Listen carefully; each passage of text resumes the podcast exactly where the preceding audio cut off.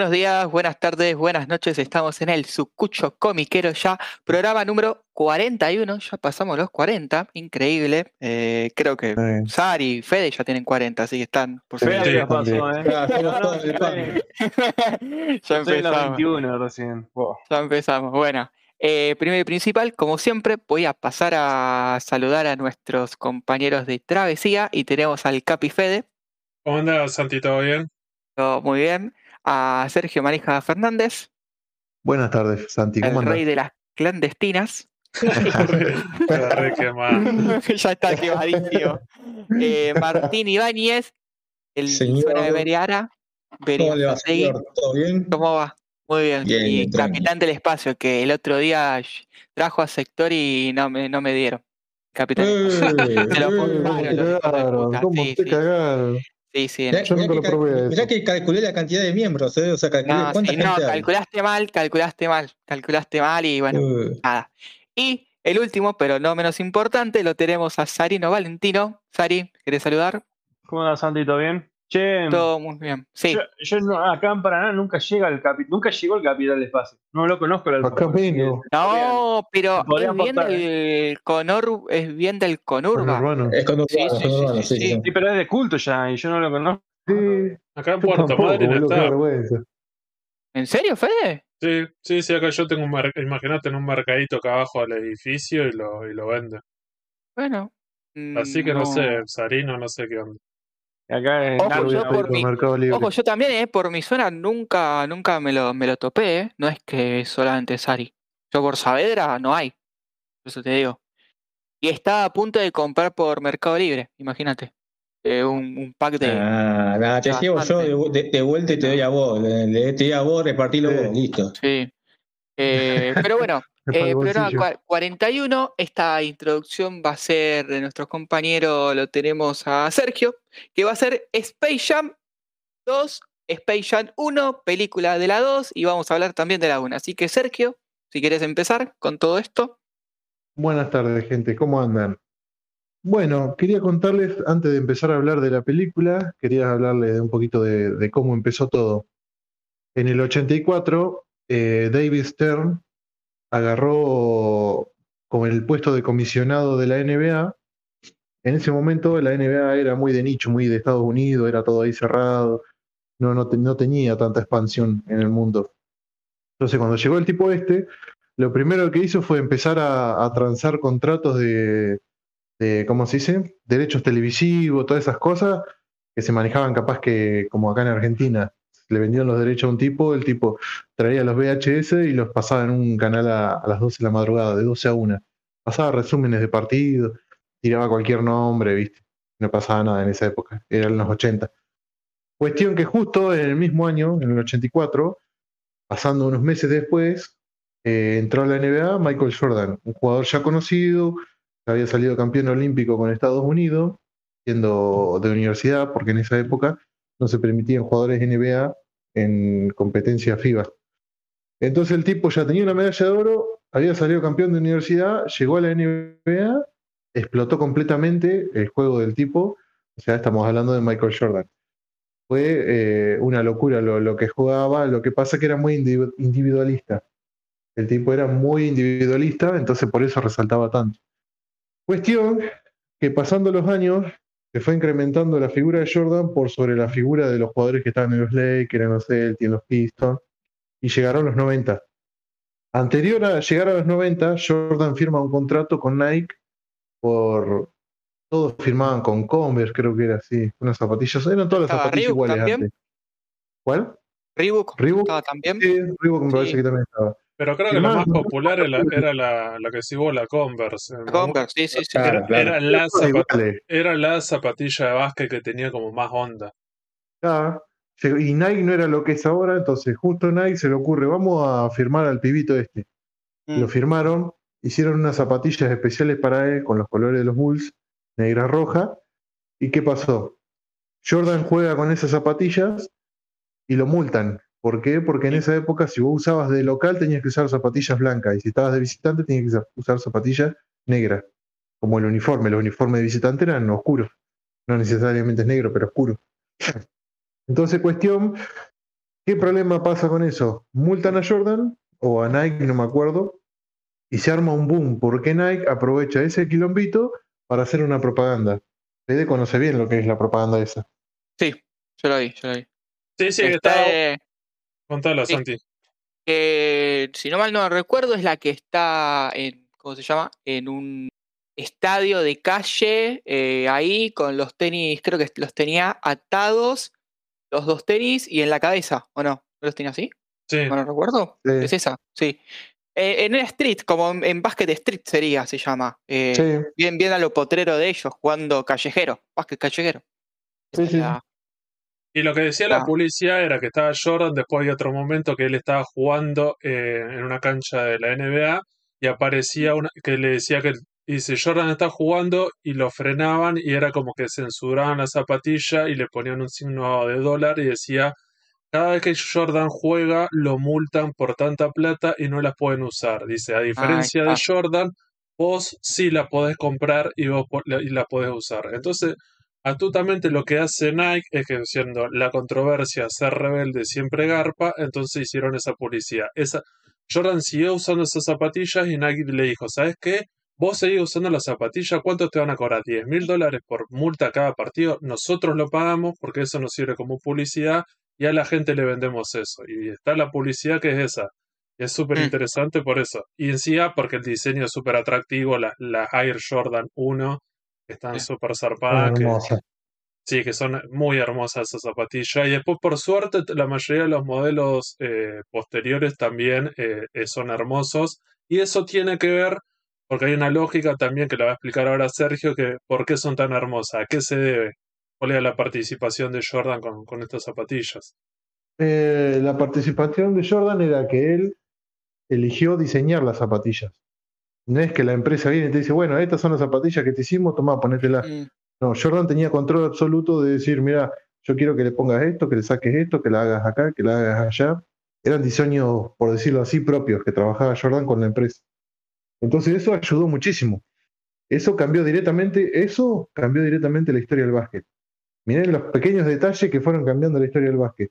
Un tipo que, que es abogado y entra como comisionado, un jugador estrella que de repente firma un contrato con una empresa que no era tan grande en ese momento, que no era tan grande en el sentido de las zapatillas de básquet, porque Nike, bueno, lo conocen todos, pero había otras empresas que eran más grandes en ese sentido. Y hoy en día Nike es lo más grande en zapatillas de básquet. Por más que te vayas a comprar lo que vos vayas a comprar, Nike es lo más grande. Che, Hasta Jordan tiene su propia marca en- adentro de Nike. Sí, ¿Esa reglamentación sigue estando hasta el día de hoy? no, El tema del por eso mismo. Eh, ahora Yo- No, los no porque de- Nike de es más la grosso pelea ahora. se usa, Dari, eh, lo que querés. ahora usás lo que querés, porque antes yo Ahora sabía que que tenías que tener un color en la zapatilla con el uniforme. Sí. No, ahora usás lo que querés. Ok. Porque, ¿qué pasa? Entonces, lo, eh, por eso te digo, cambió tanto el pequeño detalle ese que hoy- lo que se ve hoy en día es que eh, la gente usa zapatillas de Jordan. ¿Entendés? Estás usando una zapatilla de Jordan y bueno, sos de los Bulls. Estás jugando en otro equipo, ¿entendés? Después O sea, tenés la superestrella que usan las zapatillas, ahora es un coleccionismo las zapatillas. Es par de coleccionismo. tiempo también, sí.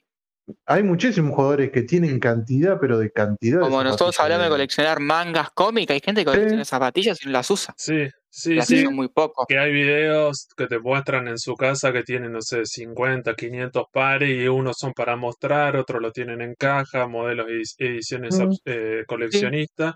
Y la otra cosa que hace Jordan con el tema de estas zapatillas es que empiezan a hacer muchos modelos. No es que el chabón dice, bueno, tengo las Air Jordan 1 que son hermosas y las voy a La utilizar uso siempre. cinco años. No, Sí. lo que hizo el chabón, ¿sabes qué? Vamos a meternos con la lógica supercapitalista y es decir, ¿sabes qué? En cada temporada estreno zapatillas. Después era ni siquiera temporada, me parece que era, era tipo la, temporada, en los playoffs ya tenía otro modelo, porque son un Eh, montón. no, no, eh, o es por Creo año. que se, se usó por temporada, sí, por temporada. Entonces, ¿qué pasaba? Los equipos eh, cambian camisetas o tiran ediciones limitadas o alternativas de la camiseta del equipo. Entonces empezaron a hacer con lo mismo con las zapatillas. Temporada eh, 86, Jordan te presenta las Air Jordan 3, ¿entendés? Y así. En el 89 te presentaban las 4, por un ejemplo. Eh, y todo, todas las temporadas, sin esquivarse ninguna, Jordan te presentaba un nuevo modelo. Entonces explotaba. Vos ya tenías la Air Jordan 1, 2, 3, bueno, tenés que tener la 4, ¿entendés? Entonces se llevó todo eso, un círculo vicioso de que cada año tenías que tener las zapatillas de Jordan. ¿Y qué empezaron a hacer todas las empresas? Lo mismo. Empezaron a sacar modelos. ¿Qué empezó a hacer Nike? Le hizo un sello eh, aparte, o sea, Nike Jordan. O sea que directamente vos usabas la- las Nike Jordan de Carmelo Anthony, suponete, o de Chris Paul. ¿Entendés? Hasta ese punto llegó a ser una marca igual o mayor que, que Nike Jordan.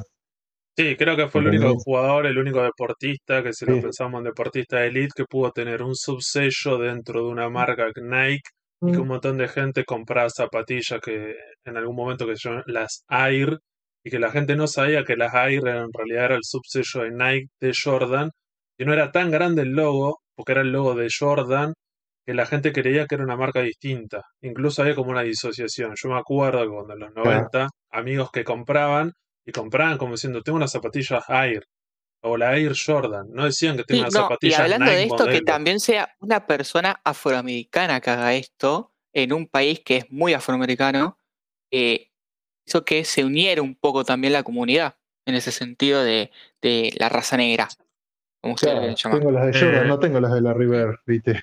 Sí, eso, eso también, algo- el tema del deportista blanco, algo que- afroamericano. Mm. Una persona blanca compró unas zapatillas que lo usaba una persona negra en esa época todavía que había racismo, aunque ustedes no lo crean. No era algo tan raro. Ahora está todo mucho más naturalizado.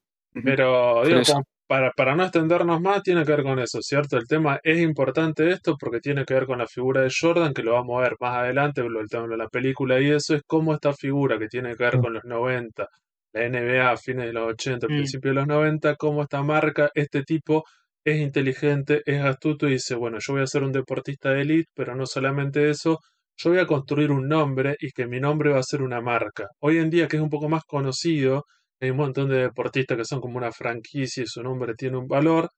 Este tipo como que arranca eso. Y es Es importante lo que... gracias a Jordan. Sí, por eso. Y es importante, es verdad lo que dice Santiago también, lo del tema de lo que sea afroamericano. Que vos decís, de fines de los 80, también es, es verdad, a mediados, fines de los 80, un jugador negro y que sea de elite y que vos decís, es verdad que también es, es- es bastante racista la sociedad y que no quedó de nicho. Pero bueno, Mm. tiene que ver con, con, con otras cosas que vamos a ver más adelante. Cuando Claro. quieras. Cuestión. eh, además del boom de la NBA, de los derechos, todo, de las zapatillas de Jordan, llega el momento de Jordan y en los 90 empiezan a venir los campeonatos. En el 91 sale campeón, en el 92 sale campeón, en el 93 sale campeón. Estaba en la cumbre Jordan, estaba arriba. Había salido campeón olímpico por segunda vez con el mejor equipo de la historia, que tras que iban, recorrían el mundo y era como el espectáculo más grande que podías ver del deporte, lo tenías ahí. Eso seguimos remarcando todo por los puntos anteriores. Cuestión en el 93 eh, fallece el padre de Jordan, lo matan en un quilombo que hubo. Jordan se retira de la NBA. Cuando se retira de la NBA, empieza a jugar al béisbol eh, por, pedido- por deseo del padre que siempre lo quiso ver jugar al béisbol en un equipo chico ahí de Chicago. Entre todo eso se va gestando eh, lo que sería la película de Space Jam, que como, bueno, un dato que había dejado Ronnie, se había hecho una publicidad con jugadores y los Looney Tunes, creo que era que había dicho, ¿no? Sí, El en el- comercial que había visto. un comercial en el Super Bowl. Ah, un comercial del Super Bowl. En Entonces cierto- ahí se empezó, Mm. se empezó a gestar todo eso y justo fue en el momento de que Jordan estaba retirado. Cuestión, Jordan en el 95, a finales del 95, regresa a la NBA, otro boom grande. Bueno, quedan afuera ahí porque vino, usó otro número, Trasca usó la camiseta 45, no usaba la 23. En el 96 vuelve a usar la 93, justo la temporada más conocida por todos porque fue la temporada donde ganaron 72 partidos, solamente perdieron 10. Un golazo, fue una temporada histórica, otra vez campeonato de la NBA.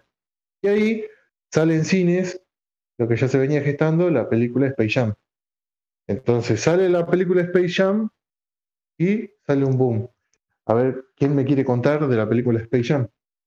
Eh, lo que podemos hablar de la película Space Jam de los de mediados de los 90 tiene que ver la primera. Me parece que es la- todavía una pre-internet, eh, pre-redes sociales y todas esas cuestiones. Entonces me parece nosotros cuando las vimos Yo la vi porque me parece que era más que nada por el gancho de, de Space Jam, era por, por Jordan y porque estaba como reprendido foco en Jordan y la querías ver en el cine.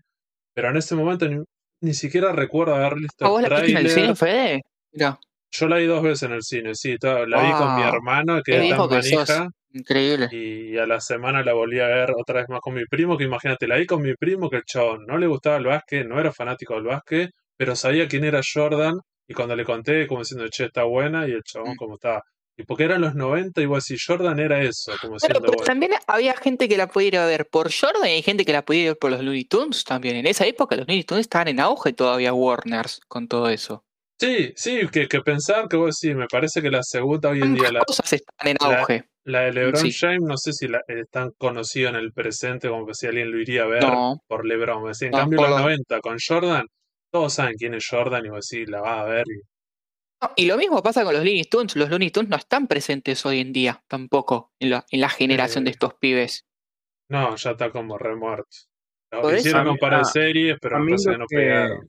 A mí lo que me pasó fue que eh, yo, yo no soy muy amante de la NBA, no conozco, pero ya Jordan, yo sabía quién era Jordan. Aparecía hasta, no sé, en la cajilla, en una latita de Coca-Cola más o menos. Aparecía en todos lados Jordan. En Mm. cambio, el LeBron no, no, yo no lo conozco, y eso que ya Claro. tengo treinta y pico de años, ¿no? Claro, Igual que yo, yo puse el ejemplo de mi vieja. Vieja conoce a Maradona, a Messi, a Jordan, a Goku y nada más, ¿entendés? Mm. Y a Román, y a Juan Román Riquelme. ¿Te conoce eso, entendés? Vos imaginate, no te conoce a Lebron, no te conoce a Kobe. ¿entendés? igual nosotros no, no somos una cultura del básquet eh, en sí. Eh, Estados Unidos, ¿no? Que, que el básquet es un deporte mucho más popular. ¿Ahí pisa fuerte el chabón, manija, o es un tipo más de dentro de todo? ¿De, ¿De quién estabas hablando? Este de la segunda. ¿De Lebron? Sí. Le- Lebron, sí, sí, sí, pega porque, bueno, lo dejo para un poquitito para la segunda parte. En la segunda parte te explico. Yo, yo me acuerdo que fui a verla en cine y, eh, y me tocó un 2x1. En esa época se usaba el 2x1. Eh, la paga- o sea, fui con mi hermano. Yo tenía 9 años, creo. 9, 10 años. Y me acuerdo que nos tocó, nos, nos tuvimos que fumar antes cuidado de suelto. No. Estábamos todos re manijas por la película y nos pasaron cuidado de suelto antes, boludo. Yo estaba, pero te juro. En esa época, en esa época se usaba el 2x1. Eh, y así Sí, con sí, la mayoría, ¿eh? La, Eh, la no, doble, me imagino que también. la doble función. Sí, sí. No, lo, lo que podemos hacer antes de analizar un poco lo de la película, podríamos decir un par de cosas, ¿cierto? Primero, lo del tema de que en Netflix el año pasado estrenaron un documental que se llamaba el de Jordan, ¿cómo era? Oh, se me olvidó el nombre. The Last Game, Yo no me acuerdo el The nombre. Last de Game. El último juego. El último juego que tiene que ver con la última temporada, que la filmaron porque ya sabían lo que iba a pasar, entonces había mucho material de, de- de archivo, pero a pesar de eso, que el documental es como dos cosas. Primero, toda la última temporada, porque la están filmando, porque saben lo que va a pasar, entonces hay mucho material. Y a la vez, la primera parte te cuenta la historia de Jordan y Chicago de todos los, los, ante- los años anteriores. Entonces, en uno de esos capítulos está el capítulo de Jordan cuando vuelve y lo del tema de lo de la película. Lo que pasa con estos deportistas y los torneos que tienen, por lo general, como decía Manija, tienen que jugar 82 partidos en temporada regular y después tienen que jugar los playoffs, que es como la segunda parte, lo- y después la final. Entonces los chabones juegan muchos partidos por semanas durante muchos meses, entonces le queda poco tiempo cuando después vienen las vacaciones o el receso que ellos tienen como para hacer otras Sí. cosas. Jordan, Llegan a- jugar hasta, perdón, llegan Sí. a jugar hasta cinco partidos en una semana. Y después los Oh. jugadores de fútbol juegan a veces dos partidos en una semana y lloran. Y supuestamente se venden como jugadores de elite. Se Porque calambran. se saben calambran. tener jugadores de do- eh, partidos de noches consecutivas, o sea, lunes y martes juegan, miércoles descansan, jueves y viernes Sí. juegan, sábado descansan y juegan el domingo. Hasta directamente eh, los equipos de NBA todos tienen aviones privados para ir de ciudad en ciudad. Sí, Porque muchas veces juegan eh, los par- cinco partidos de, de visitantes, porque hacen así. Una anécdota muy curiosa de eso-. Mm. Ginóbili cuando estaba en San Antonio le contaba a los chabones. Ustedes saben, dice que nosotros viajábamos en colectivo, capaz estábamos 26 horas viajando, dice, de una ciudad a la otra, dice, en un colectivo que se rompía, durmiendo en el coso, con frío, sin comer, ir y jugar y volverte, otras 20 horas de viaje, dice. Y los locos lo miraban como diciendo, ¿en serio? ¿Me está diciendo que ustedes juegan así? Le dice, y nosotros estamos en una hora de una ciudad a la otra. Tenemos hoteles, tenemos todo, no pasamos frío, no pasamos hambre, nos pagan el sueldo. Porque Shinobi también le contaba, hay veces que vos jugabas y te debían dos sueldos, dice. ¿Entendés? Vos estabas jugando por pasión, porque te morías de hambre, porque ni siquiera te pagaban el sueldo hacía dos meses. ¿Entendés? La locura que le contaba Shinobi, los locos quedaban como diciendo, mirá, tan, qué lejos que están de nosotros, ¿entendés? Seguí, Bien. Fede, por favor. No, y volviéndole a la película y este documental es, en el Last Game, en uno de los capítulos, hablan sobre el regreso de Jordan cuando juega al béisbol, lo que le pasa con el padre y toda esa cuestión, y cuando tiene que filmar la película. Al tipo a venir con todo ese receso y eso y venir de otro lugar, muestran claramente cómo hizo para tratar de volver a cambiar sus músculos y su entrenamiento de jugar al, al béisbol un año y medio y volver a jugar al básquet. Mientras está haciendo eso, los de Warner le dicen que ya tenían la idea de hacer esta película che, vos sos una marca súper conocida, tenemos Nike, tu nombre, Warner, Looney Tunes, hagamos algo de eso, una película y la vamos, nos vamos a llenar de plata. Jordan en el documental dice, bueno, yo lo acepto, pero quiero que me construya eh, en el estudio de Warner donde vamos a filmar, porque va a ser todo con pantalla, eh, ¿cómo se llama? Con pantalla Eh, verde. pantalla verde. ¿Eso? Mirá. Sí, porque Mm. él, él- él va a estar y solamente un par de actores más y después todos los otros personajes son animados. Entonces dice Jordan, bueno, yo quiero que me hagan una, voy a filmar un montón de horas mientras estoy entrenando, quiero que me hagan una cancha de básquet así yo puedo seguir entrenando. Entonces a la mañana y a la tarde filmo y después puedo jugar al básquet y sigo entrenando. Y en el documental muestran que diciendo el chabón hacía eso y decían, estaba ocho horas filmando, después jugaba al básquet, invitaba a amigos estrellas de los otros equipos para hacer unos partidos tipo unos picados, una cosa así, y, y el Jordan decía, dice, bueno, yo lo hice porque soy un enfermo y lo que sea, y también le servía porque como para prepararse para la próxima temporada, como para decir, bueno, tengo que ver cuáles son las nuevas figuras y todas esas cuestiones. Entonces también es interesante en ese documental cómo te muestran cuál es la mentalidad de Jordan, que es súper competitivo y todas esas cuestiones.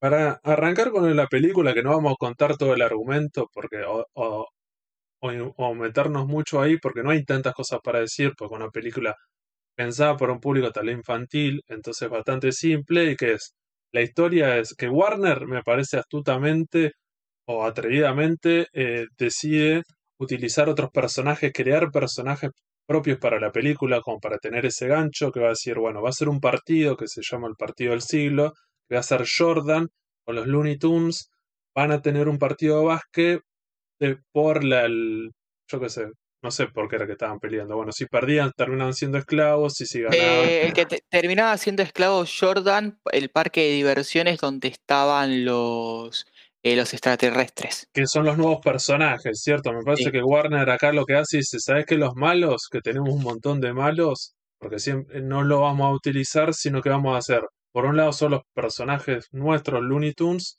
son un equipo o un bando, y vamos a inventar nuevos personajes, que es un jefe extraterrestre malvado que tiene como unos secuaces que, que lo, le dicen, bueno, necesitamos buscar nuevos personajes para nuestro parque de diversiones, de atracciones, encuentran en este planeta los Looney Tunes, los quieren esclavizar y cuando lo están por esclavizar porque tienen mejor tecnología, Bugs Bunny inteligentemente le dice, no, antes de esclavizarnos tenemos que hacer algo, que es, nos tienen que ganar en un partido de básquet. Esa es como la excusa. Es bastante como simple, pero bueno, ponele que va. Y ahí la película tiene un par de cuestiones, ¿cierto? Cuando los Looney Tunes dicen, bueno, tenemos que formar un equipo, tenemos que buscar al mejor jugador de básquet del mundo, y termina cayendo a, a encontrar a Jordan, que Jordan en ese momento, como decía Manija, estaba jugando al béisbol. Entonces también juegan con eso, hay un par de escenas, a diferencia de la segunda parte, mucho más breve, sobre la historia de Jordan y su familia, aparecen los hijos, aparece el actor, el gordito este de Jurassic Park, eh, sería como su, su manager o su abogado, ¿cierto? Que, que, que él aparece. Eh, su cuidador era. ¿Qué era? Cuidador era. Sí, claro, sí, es como ese Porque manager. en realidad el dueño del, e- el dueño del equipo le dijo, mira, cuídalo, porque es Michael Jordan, que no haga boludeces o que nosotros no hagamos boludeces con él. Y vos lo que tenés que hacer es seguirlo a todos lados. Eso Bien. es lo que hacía el chabón. Entonces tenemos ese, ese actor. Después vamos a tener otro, ca- otro cameo más de Bill Murray, ¿cierto? Un actor que en los 90 Sí. como que le había repegado y era está bastante bien arriba. y es cómico y toda esa cuestión. Y como la película, Amigo. como es cómica, entonces me parece que va por ahí. El otro chiste que tiene que ver con la historia de Jordan y todas esas cuestiones es que lo que hacen estos personajes, los malos, los extraterrestres, dicen, bueno, si vamos a hacer un partido de básquet, nosotros somos extraterrestres re chiquititos, no le podemos ganar a nadie, vamos a ir a la Tierra a robarle a cinco jugadores de básquet de la NBA, los mejores, sus poderes, entonces nosotros vamos a tener los poderes de esos jugadores de básquet y vamos a ser unos monstruos eh, inteligentes y poderosos del básquet. Y ahí está el chiste como diciendo, bueno, que no encontraron a- para robarle los poderes a Jordan, porque en ese momento Jordan estaba jugando al béisbol, eh, entonces por eso no le roban los poderes. No solo eso, sino que van de ignorantes, van diciendo, bueno, vamos a robarle a los, a los mejores. Hay otros que son mejores, pero como que manotearon, en algunos lo pegaron. Pero ahí no manotearon también mucho Bradley no. porque eran, eras- eran muy amigos de Jordan también, ¿o no? Y se ve, se trata de entender eso en, Yo acá, en yo la acá tengo el- película.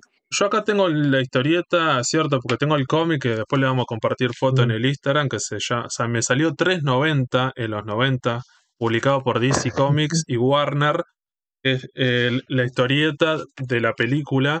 Y en una parte dice, dice, para descubrir cuál es el plan tenemos que viajar a Nueva York en el Madison Square Garden. Entonces van disfrazados estos extraterrestres a un partido que se llama Esta noche todas las estrellas del básquet partido a beneficio. Entonces supuestamente acá te muestra, que me parece que en la película también era igual, que es que van a, este, a este torneo tipo... en la película, en la película van a, eh, a cada partido diferente donde está aquella estrella puntualmente. ¿Vos decís que era así? ¿Van a diferentes partidos y agarran a la estrella de cada uno de esos equipos? Sí, ¿fue eso? Yo lo que vi era eso, sí. Yo no me acuerdo. Yo como, entonces acá la adaptación es como que lo hicieron más... cho- eh, lo hicieron en una Más sola página. como- qué sé yo, como que un All-Star y dijeron vamos al All-Star, que el partido de las estrellas de la NBA, y, y ahí robamos los poderes de los mejores. Bien. Y a diferencia de la segunda película, que después vamos a hacer una comparación, que en la segunda película LeBron James también jugó en un partido de básquet con los Looney Tunes contra unos jugadores de básquet, en esta, eh, en la película te dicen como que agarran a cinco jugadores que son como elite. Mm. La gente si es ajena al básquet, como dice, bueno, son jugadores de básquet, ponele que deben ser buenos. Ahí Manija nos va a decir quién es cada uno de estos cinco jugadores, porque tienen varias escenas, a diferencia de la segunda, y que aparecen, ¿cierto? Una vez que le roban los poderes, estos cinco jugadores de básquet tratan de vivir a ver cómo van a hacer si no tienen superpoderes para jugar al básquet y no tienen ese talento, porque un par de jugadores miden más de dos metros y es como medio complicado tener una vida normal. Algo parecido a nuestro integrante, ¿cierto? A Sarino, que también mide más de dos metros y es como medio complicado. Si vos tenés esa altura y no jugás al básquet o algún deporte, es como medio choto. El mundo no está pensado para esa altura. Me imagino que nos puede dar un par de ejemplos, No. Sarino, como la, la vida cotidiana le juega en contra. Una poronga ir en colectivo, sentarte y que las rodillas toquen entre asiento y asiento. ¿No sabes si es mejor ir parado e ir encorvado que ir sentado? Por ejemplo, ahí no entras Porque- ¿Puedo ser sincero? Yo creo que no tenés ni, ni, ni que ser de dos metros. ¿1,80 ya? ¿1,90 A mí ya jode? Ya jodés, ¿eh? En muchas cosas. Sí, sí, yo, yo metro, No tenés que... yo mido metro ochenta y siete y ya tengo esos Sí. problemas de un montón de cosas que vos te das cuenta que la mayoría de las cosas de, de la vida cotidiana está pensada por una persona un metro setenta y cinco. Si vos Sí. medís más de eso, otra cosa. todo te, todo te queda chico, Sí. eh, cualquier cosa, yo que sé, una mesada, una mesa, cualquier cosa de una Pero casa, vas, al, eso- vas al baño eso y el no- espejo te queda como... Acá en Argentina la ropa está ideada para ñomos, boludo. O sea, anda a conseguir ropa para mí, por ejemplo. No, no encontrás, boludo. No. Es todo M y L, como lo más grande. ¿no? Y lo L, es re- y lo L es re chiquito. Un, X, un X. XXL te, me queda, te queda un top, pero bueno, eso ya es para otro especial. Sí. Bueno, como decía Fede, los personajes que eligieron fueron a Patrick Ewing, que estaba en el Madison Square Garden, la leyenda de los, los Knicks. Ajá. Después tenías a Moxie Bowes, que es casualidad el jugador más bajo de la NBA. Y jugadora. Moxie Bowes, el jugador más Jugadoras. bajo de la NBA. Y después tenés a John Bradley, que es el jugador más grande de la NBA en ese momento. 2 metros 29 tenía John Bradley. Sí. Con 1 metro 60 de Moxie Bow. Entonces tenés esas dos dimensiones, el más peticito y el más alto. Solamente por eso lo eligieron para mí. Sí, sí, como para, hacer eso. esos chistes, porque hacen un par de Ya, chistes, un par de gags cómicos con esos él, dos. justamente. Sí, Tengo el y son Funko un de él. chiste de, El alto. Los chistes de que se chocan el- cuando van caminando, el, el coso de arriba de la puerta se lo chocan y el único que pasa es Moxie Bowl. Porque Larry Johnson también es alto Bien alto que y jugaban se los Hornets. y el más conocido que es Charles Barkley. Que Yo amigo me- Jordan, bueno, fue en MVP en el, Yo me vivo en chocando la- 92. las arcadas de las puertas, me las vivo chocando. Y bueno, ese es el chiste más grande de la película. ¿Y qué, qué te causa? Que Moxie Bow pasa caminando como si nada y los otros cuatro se chocan el coso. Pero es- esos jugadores elegidos, ¿eran, ¿eran elite de verdad? Yo El que es de elite, elite es Charles Barkley, como decía recién, en el 92 fue el MVP de la NBA, o sea que venía, Sí, fue no, campeón olímpico con Jordan también. Después tenés a Patrick Ewing, otro élite, no ha sido MVP, pero también fue del equipo eh, del Dream Team del 92. Después Larry Johnson sería el tercero, que es un jugadorazo, pero obviamente no es como los otros. John, Lee, John Bradley y Moxie Bow son dos jugadores buenos. íconos, ¿entendés? eran íconos, eso diría más un ícono, ¿no? Ahí. Eh, no sé si ícono, pero eran buenos jugadores, porque vos mirás a las estadísticas. Moxie es ícono Moxie por el sentido de ser tan 10 bajito y 10 bancársela, a eso me refiero con Moxie, por lo Sí. menos. Y debe haber sido el primer jugador bajo de la NBA. Después han venido unos cuantos, pero Sí. eh, era el otro que la volcaba y creo que medía un metro setenta. Y este medía un metro sesenta, si no me equivoco. Mm. Es una locura, tan No, no, chiquito. no en es una- por tirarle, no es por tirarle mierda a los jugadores de la verdad que son pedazos de, estrella en esa época, ¿no? Pero, Tranquilizari, eh, Eh, tranquilízate. qué malos. ¿Qué vas a decir? no, no, no, no, no, pero Ah, las qué malos que actuaciones. eran actuando. Ah, Qué bueno, malos que eran. pero, las comedias eran pero no, chabón, hijo Pará. puta. Pará, y Jordan también, vieja. Yo amo los 90, amo esa película, pero Jordan, media pila. ¿Y Sí. qué? Está Esa va, a ser, bien, pero esa va a ser una comparación cuando vamos a la segunda parte sobre Le- LeBron James, que antes de hacer esta película actuó en otras películas y me parece que tiene mucho más madera o está mejor coacheado o lo que sea y me parece que LeBron James tiene más participación, puede hablar más y te das cuenta que en esta película no hay tantas intervenciones de Jordan, ¿cierto? Como que no hay muchas cosas, más que nada como Jordan jugando o hace un, un par de comentarios, pero tampoco no es que lo dejan tanto como diciendo, bueno, porque saben que tiene esas limitaciones. no porque Jordan era Dios en ese entonces todavía. Sí. Era como que no le iban a dejar eh, que sea un chiste viviente como tal vez lo dejaron un poco más a LeBron que se hace chistes a sí mismo. Sí. La única parte donde a Jordan lo hacen chistes es cuando juega al béisbol. Sí, Sí. que, Es que- ahí.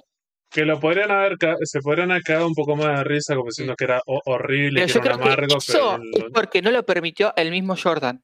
yo también, sí, sí, porque el chabón El mismo, no el mismo. Jordan pisaba muy fuerte y dijo, no, conmigo no, eh. Yo hago la película, pero seriamente, no, no de joda. Sí, bien. Digo, como para Estamos- no, demás. mucho con el tema de la película. Volviendo a la película, una vez que estos extraterrestres le robaron el poder a estos jugadores de básquet, van a una cancha, ¿cierto? Los Looney Tunes. Jordan le dice, bueno, a ver cuáles son las habilidades de ustedes para jugar al básquet y eso. Y los Looney Tunes, todo un montón de comedia y chiste.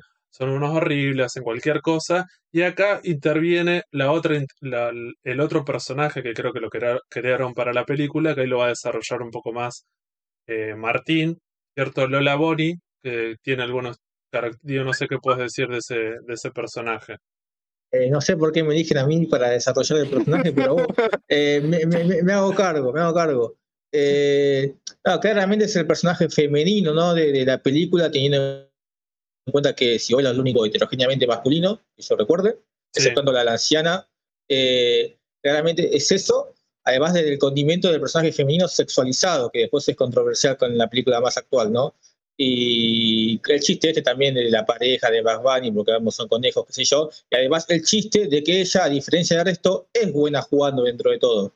Era la única que sabía jugar. Es la claro. única que de los era la única que sabía jugar, sí. Era como Jordan, pero dentro de todo e- era un- una, una segunda espada ahí. Esa también era, era la gracia un poco de, de- del personaje incluido en la película. Sí, porque va- van a hacer un, un- para el final, cuando sea el partido de básquet, como diciendo, bueno, me parece que tenés que generar eso y que después lo vamos a ver más adelante. Antes que empiece el partido de básquet, eh, hay una, una escena más que es lo del tema de Jordan que le dice, bueno, voy a participar antes del partido, necesito mis, eh, que creo que lo, lo puede explicar vos. Manija, ¿cierto? Los shorts que uso desde la universidad y que me dan, eh, eh, que, que Sí. los tengo como un amuleto. Igual hacen un chiste como diciendo, bueno, como que ellos creen que nunca se los había lavado y el chabón le dice, no, en realidad sí los lavo siempre después del partido, pero lo uso siempre. Sí.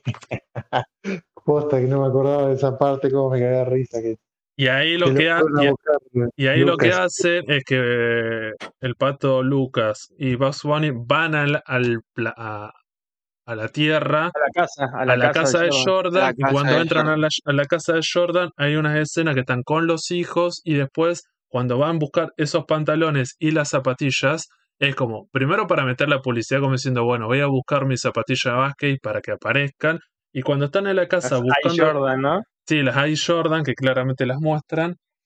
Y cuando tiene que buscar los pantalones, hace como un recorrido por, como por la oficina de Jordan o la pieza de Jordan y te muestran todos los trofeos y todas las cosas que ganó Jordan. Hay un par de cosas en memorabilia. Ahí también como que te meten eso.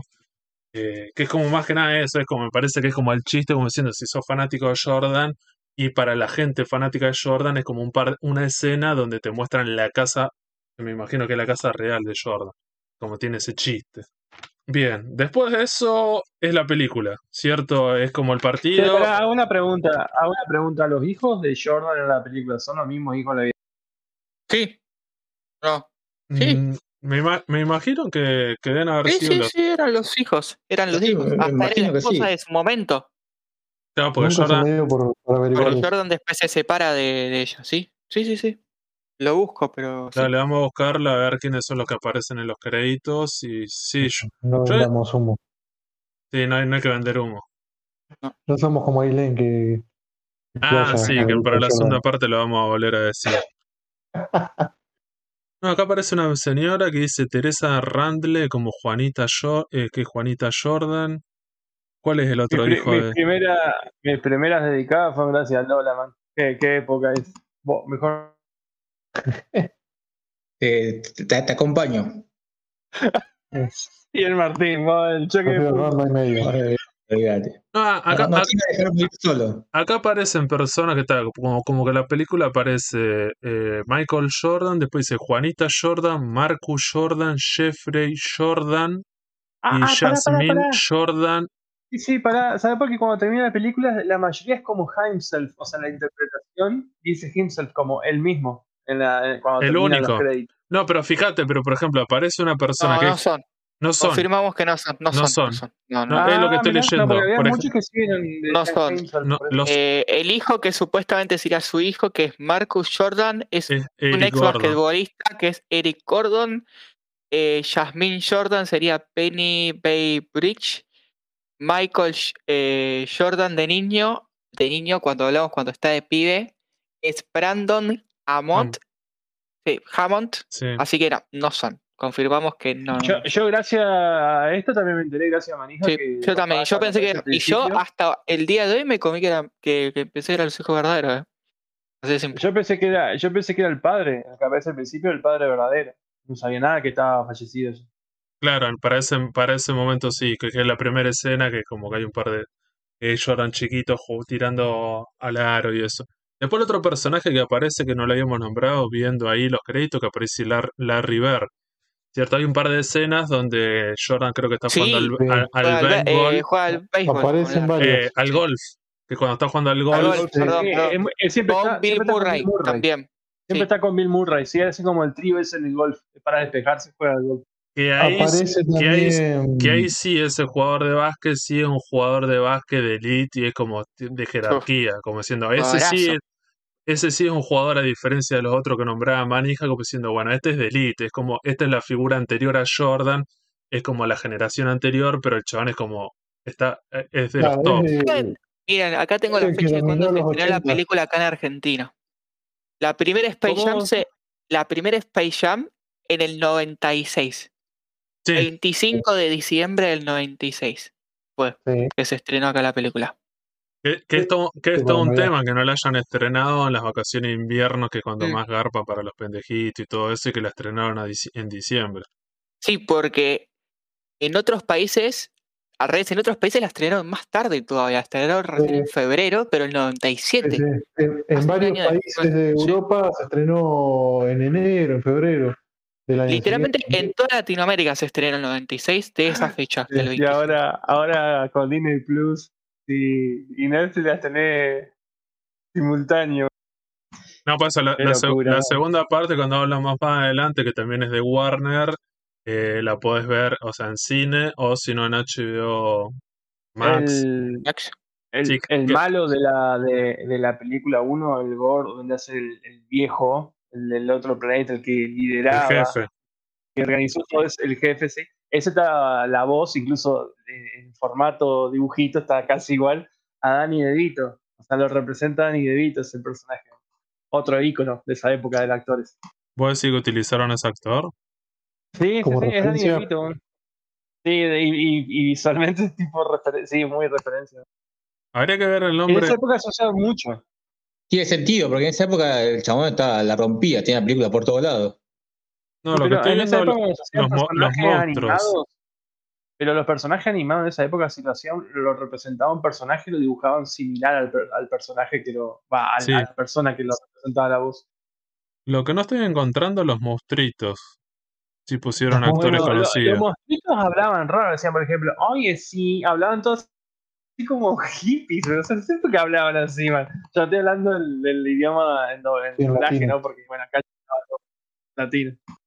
No, estoy buscando eso, a ver cómo. Ah, acá están, ¿ves? Vale que se llama Bu Bubkas eh, Bang Nuts Bone. Y ves, todo eso no son como ninguno es un actor así como conocido, no pusieron actores. Igual, algo que, que, que también ahí no, no sé si lo va a hablar más adelante o lo van a tocar, pero eh, por ejemplo, viste que como que Warner quiso meter esos personajes y no las pegó porque eh, cuando ellos se apoderan de los talentos de los basquetbolistas, creo que tuvo más relevancia eso.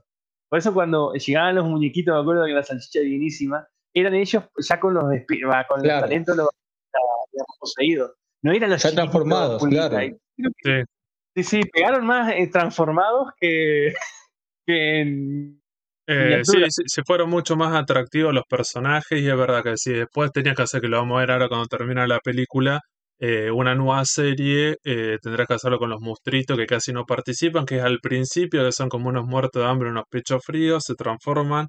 Y después digo, como para no, para no extendernos mucho más en la película, la película es, empiezan, arrancan, los monsters estos son gigantes, tienen poder bárbaro y le van comiendo todo el partido, Jordan no puede hacer nada, son todos horribles y no pueden hacer nada hasta que el, eh, Bugs Bunny inventa algo como para, para tratar de animar a, a los compañeros, a los, a los Looney Tunes. Que justo ahí Marija se fue para explicar eso. Para terminar con la, la película, ¿cierto? Y para no extendernos más, lo que faltaría sería eso, ¿cierto? El primer tiempo, claramente los Monsters le van ganando al equipo de los Looney Tunes porque son horribles por un montón. Llegan al primer tiempo, van al vestuario, los Looney Tunes están súper desganados, como diciendo ya perdimos, vamos a ser esclavos, no nos importa nada. Jordan le da como un discurso motiva- motivacional, como diciendo, bueno, yo tengo una mentalidad de jugador, de elite y no sé qué, si nos ponemos las pilas podemos ganar.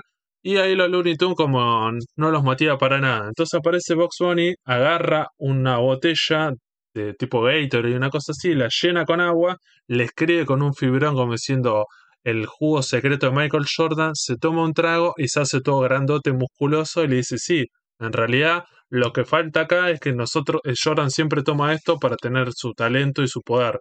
Y los Looney Tunes se creen ese chiste, es- ese verso y, y salen súper motivados. Y el- lo gracioso o el chiste de eso lo va a contar Manija sobre cómo, en qué se, cómo esto se transformó eh, en un icono y que trascendió la película. Dale. ¿Se quedó? O Sí, sea, cortó sí. No, estoy esperando que Fede ponga a grabar. Estoy grabando, hijo de puta. Está, está grabando. está grabando. ¡Ah, pajero! Y sí, boludo, ¿qué, qué- qué le voy a decir dos veces, chabón? Yo lo grabo y el carajo, si venía bien, no me había trabado tanto. Guardalo como anécdota, guardalo como, Sí, como Ah, no, archivo. esto sale, esto sale. claro, ya, Sí, sa- sale, sale, sale por eso. ya, sale. ya le- sale así, bueno, retomando y haciéndole, dándole el pie para que quede un poco más claro, Sergio. eh, Sergio ahora nos va a contar cómo esto, de esta escena, de esta película, trascendió y hoy en día la NBA sigue siendo 25 años después todavía un chiste. Contanos, Sergio, ¿qué pasa hoy en día con esto? bueno, cuestión que esa, esa parte de, del cubo mágico de Jordan se hizo muy famoso y hoy en día los jugadores, cuando van al banco, le dan eh, su, su bebida con una etiqueta de cada uno, con alguna frase o alguna boludez así, haciendo referencia a lo que fue el, esa bebida mágica de la película. Como diciendo, bueno, me tomo esto y repongo energía y hoy la, la termino de romper en el partido. Una cosa así sería. Vamos a compartir en el Instagram un par de imágenes de todos jugadores de Elite, que hay fotografías, cierto que en los partidos del básquet, cierto cuando están en, en- en los tiempos muertos, que están tomando y lo, lo hacen, cierto, y, lo- y muchos jugadores, no es como y jugadores que ni siquiera, por la edad que tienen, ni siquiera deben haber visto la película, ¿cierto? Y hay jugadores que ya son más chicos que yo, imagínate. Por eso, si nos ponemos a pensar, digo, con los jugadores, los más nuevos, ponele Chris Paul, ponele que por la edad tal vez la vio, pero después los otros juegan. Creo que no, porque voy a decir, la película del 95, o sea, ¿cuántos años tiene la película? 26 años. Tiene 26 No, años. 25, 25 años calculé, decir. O sea, la película Tiene tiene, grande que yo. La, tiene la película es más 25 grande años. yo, imagínate. o sea que los jugadores tienen que tener al menos como 30, 30 y pico años para verla ver si la vieron. Y muchos de estos jugadores de básquet, Sí. la mayoría tienen menos de 30, o sea, ni siquiera alcanzaron a ver la película en su momento. Seguramente como Santiago la vieron de manera posteriormente. Acá, Yo, yo la he visto como ejemplo. 20 veces igual, ¿eh? Ojo, a mí me encanta la película. Le- Pero les doy el ejemplo. Devin Booker, que es uno de los que usa la bebida con esa etiqueta, tiene 24 años. Por así está. decirlo, ¿entendés? O sea, ni siquiera Tiene en su- 24 años. Pero bueno, estos jugadores se seguramente... estrenó, Cuando se estrenó la película, el chabón estaba naciendo, entonces como que trascendió en ese sentido. Como es que es una película de culto, por más que sea de, de, sí, sí, de- sí. de película infantil. Sí. Eh, digo, y, y uno, y uno, digo, para cerrar la película, cierto, lo que termina pasando es que Jordan se pone las pilas, tratan de remontar el partido, se ponen palo a palo, están ahí. La última escena, Jordan la quiere volcar, todos los monsters lo agarran y parecería que no la va a invocar, entonces en el, último segundo Jordan se, se da cuenta que está en el mundo de fantasía y que él, a pesar que es un poco estricto y tiene otras reglas que tiene que ver con la realidad, puede estirar sus brazos, estira sus brazos, se la invoca y ganan. Y Sí, como el- que era un Looney Tunes también. Sí, ¿No se sería termina, eso? claro. Sí. Entiende, las- entiende leyes del, del universo en el que está. Porque hay una parte donde dice, en una parte creo que es el Pato Lucas, que dice, nosotros somos Looney Tunes y tenemos, y ahí tienen el sello estampado en la cola de los Looney Tunes, como diciendo, nosotros podemos hacer cualquier cosa y vamos a estar vivos toda la vida, aunque la gente no se Sí. olvide. Es así. Sí, aparecen después un par de cameos, bueno, del tema de este jefe cuidador o Bill Murray que aparecen a, eh, a- están en, la película y en el partido y todas esas cuestiones, lo que termina haciendo Jordan, la mete, ganan, entonces lo que termina pasando como diciendo, bueno, si ganamos, tiene que cumplir eso, y dice, bueno, los extraterrestres nos vamos a volver a nuestro planeta, el jefe los recaga a pedo a estos monstruos porque no consiguieron las nuevas atracciones para su parque de diversiones, y Jordan los caga pedo como diciendo, no, antes que ustedes se vayan, me tienen que devolver los poderes de mis compañeros de jugadores de básquet, entonces estos monstruos... se- Para, para, para. Pasa algo antes de eso. Le, le- le rompen el culo al jefe. Michael Claro, Jordan primero les dice, cuando yo son gigantes. cuando son gigantes les dice, che, pero ustedes ya no son más chiquitos como él, ahora son gigantes y mucho más altos que ustedes. Y ahí lo agarran, lo ponen a como a golpes y, y ya está. Y, Y ahí y- les dice, tomen la pelota porque todo esto había pasado una pelota que le habían dado. Y dicen, devuélvanme en esta pelota todos los poderes que se robaron. Y después Michael se los lleva y jugar un partido entre ellos. sí, y así estos, y estos monstruitos extraterrestres como que te dejan el gancho como diciendo, le preguntan a Box Bunny si se pueden quedar en su planeta y Ah, Box es Bunny le dice, bueno, dale, quédense. Entonces a vos te Sí. dejaban como esa, como cuando vos eras chico, diciendo, bueno, van a hacer o la segunda parte o van a hacer una nueva serie donde estos personajes aparezcan. Sí. Nos quedamos re manija, no pasó nunca. Nos quedamos tan manija que podríamos hacer un comentario antes de pasar a la segunda parte sobre el merchandising. No sé si Sarino podés comentar alguna de las cosas que si en los 90 tiene que ver con Nike, con Warner y con la marca Jordan. En Argentina llegaron que cualquier cosa, cualquier empresa quería tener el- la franquicia de Space Jam porque garpaba un montón y podía salir a comprar un montón de cosas. Digo, no sé si Sarino recordás alguna de las Sí, cosas que podías comprar Sí. como merch. ¿Era uno a uno todavía? El, Sí, Sí. el álbum, el álbum oficial, boludo. Sa- ¿Saben quién editó el álbum oficial o quién tuvo la licencia? Panini, papá. Igual acá Buah. editaba Uperdec. Sí, pero era en base al álbum de Panini. No me acuerdo Mm. patente. Y, y, y la tapa, yo, a mí, lo que me agarpaba de ese álbum era la tapa. Y la figura, bueno, en todos los bordecitos fosforescentes. No sé si eran verde, rosado, rojito, que en esa época se usaba muchísimo.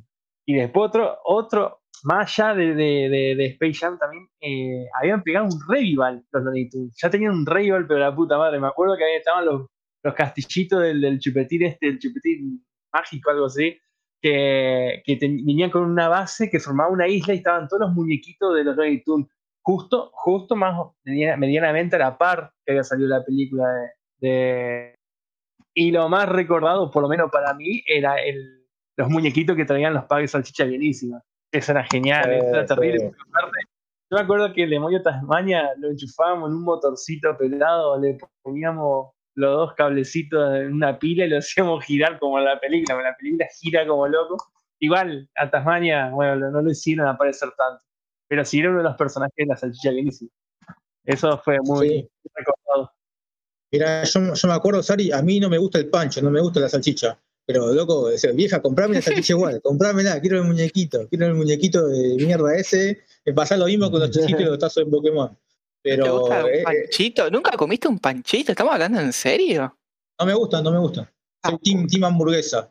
Y pero eran muy bien Eh. hechos. Y había, y había muchos muñecos de Jordan, más allá de la, de la Vinicia, también muy bien hechos, zarpados. Eh, no, no sabría decirte la línea de, juguetes que eran, eh, porque qué sé yo, las marcas que me llegaban en ese momento, pero había unos cuantos. No recuerdo, no recuerdo, supongo que sí, que McDonald's tuvo que haber aprovechado ese fenómeno y sacar algo de, con cajita feliz en ese momento, pero la verdad que no, no tengo memoria.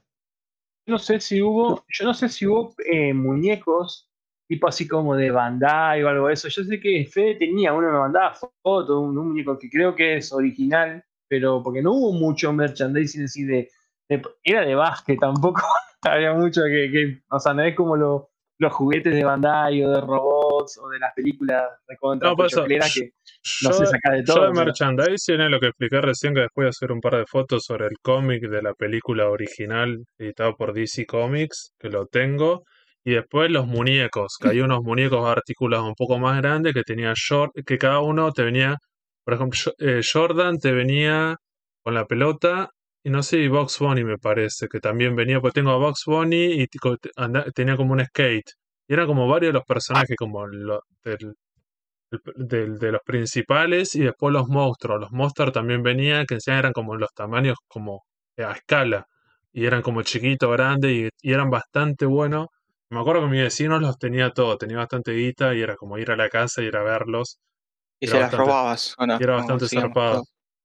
Eh, pero no, yo, yo me acuerdo que tenía eso y eran con diferentes camisetas. Porque me acuerdo que yo tenía el Jordan con la camiseta blanca, mi, mi hermano tenía otro Jordan con otro color de camiseta y el pato Lucas. Claro, yo tenía un Jordan con camiseta azul, me acuerdo. No sé de dónde carajo lo compré. Claro, que ahí era como un que también tiene que ver con el tema del merchandising, me parece, de ese momento que todavía no sé si estaría tan aceitado a diferencia de ahora, que cuando hablemos de la segunda parte, Puede ser que algunos eran bootlet, eran truchos, ojo, ¿viste? Y ahora. Este Jordan yo por lo que lo te- por lo por lo que lo veo no, porque me acuerdo que tenía el cartón y eso y era bastante cheto, era y que, que- que- que me acuerdo, pero también eran eran los 90. Entonces, sí, había otros precios, otros valores que, se- que se podían conseguir. Yo, yo que recuerdo otras cosas también que no tuve. Más, sí, sí, sí tuve, eh, comprar los chicles.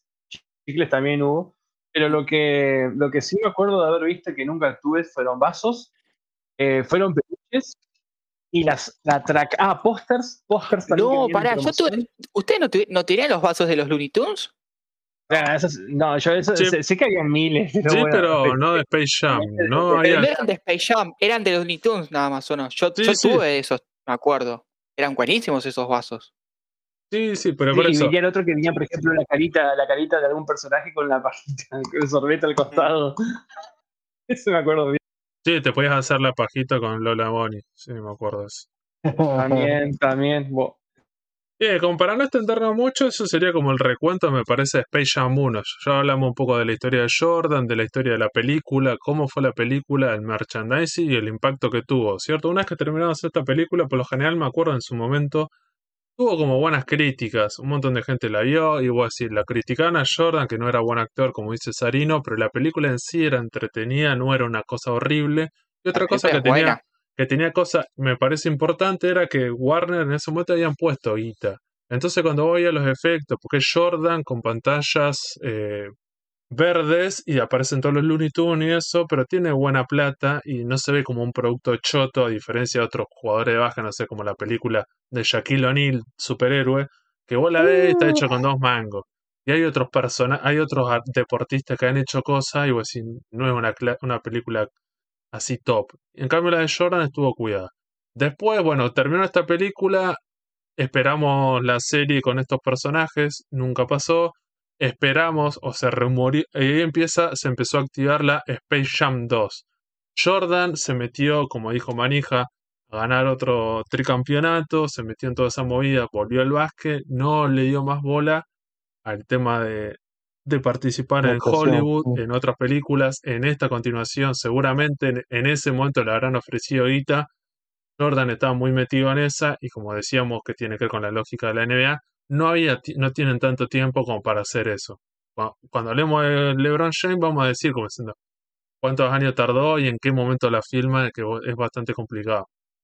Entonces yo no sé si quedaría alguna otra cosa más para, para decir sobre esto, ¿cierto? Para decir, lo que tenemos que hacer ahora, tenemos que hablar de la segunda parte, Space Jam 2, que al principio se iba a llamar así, un proyecto trunco sobre decir, bueno, una vez que Warner se da cuenta que LeBron, eh, Michael Jordan no puede ser la figura, dice, bueno, hay que buscar el nuevo Jordan.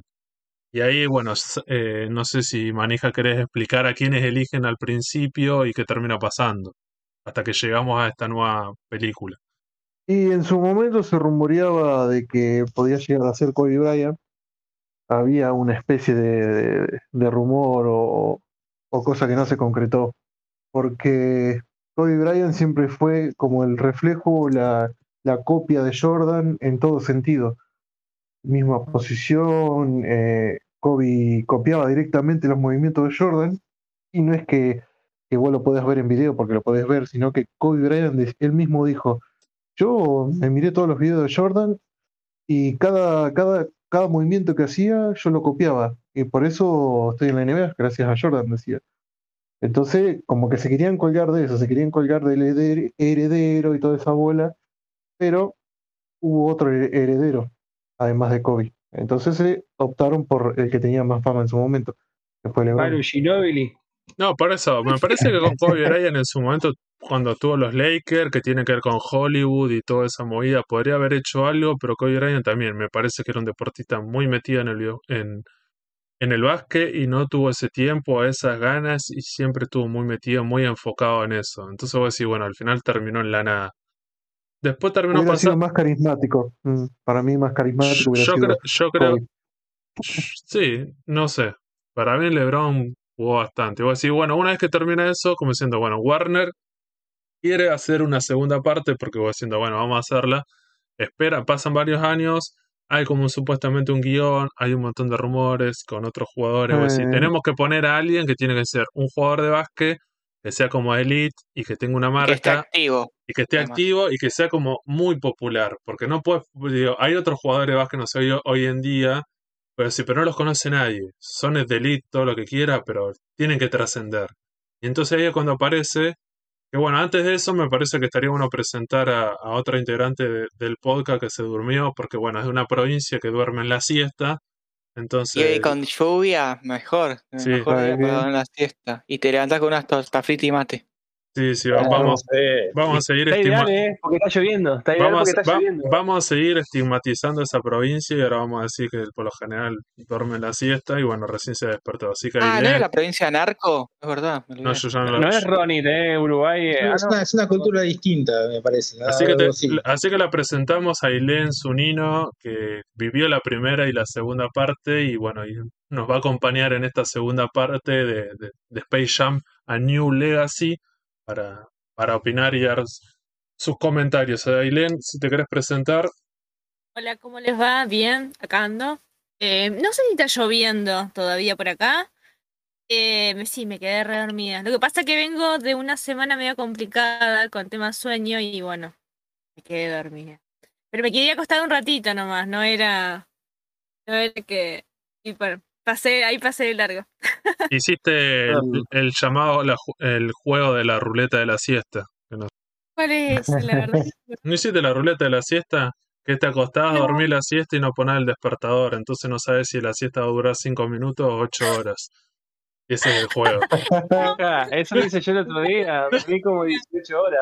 Cuando, so- cuando sos adulto te pasa eso. Se llama la ruleta de la siesta. Es ese juego.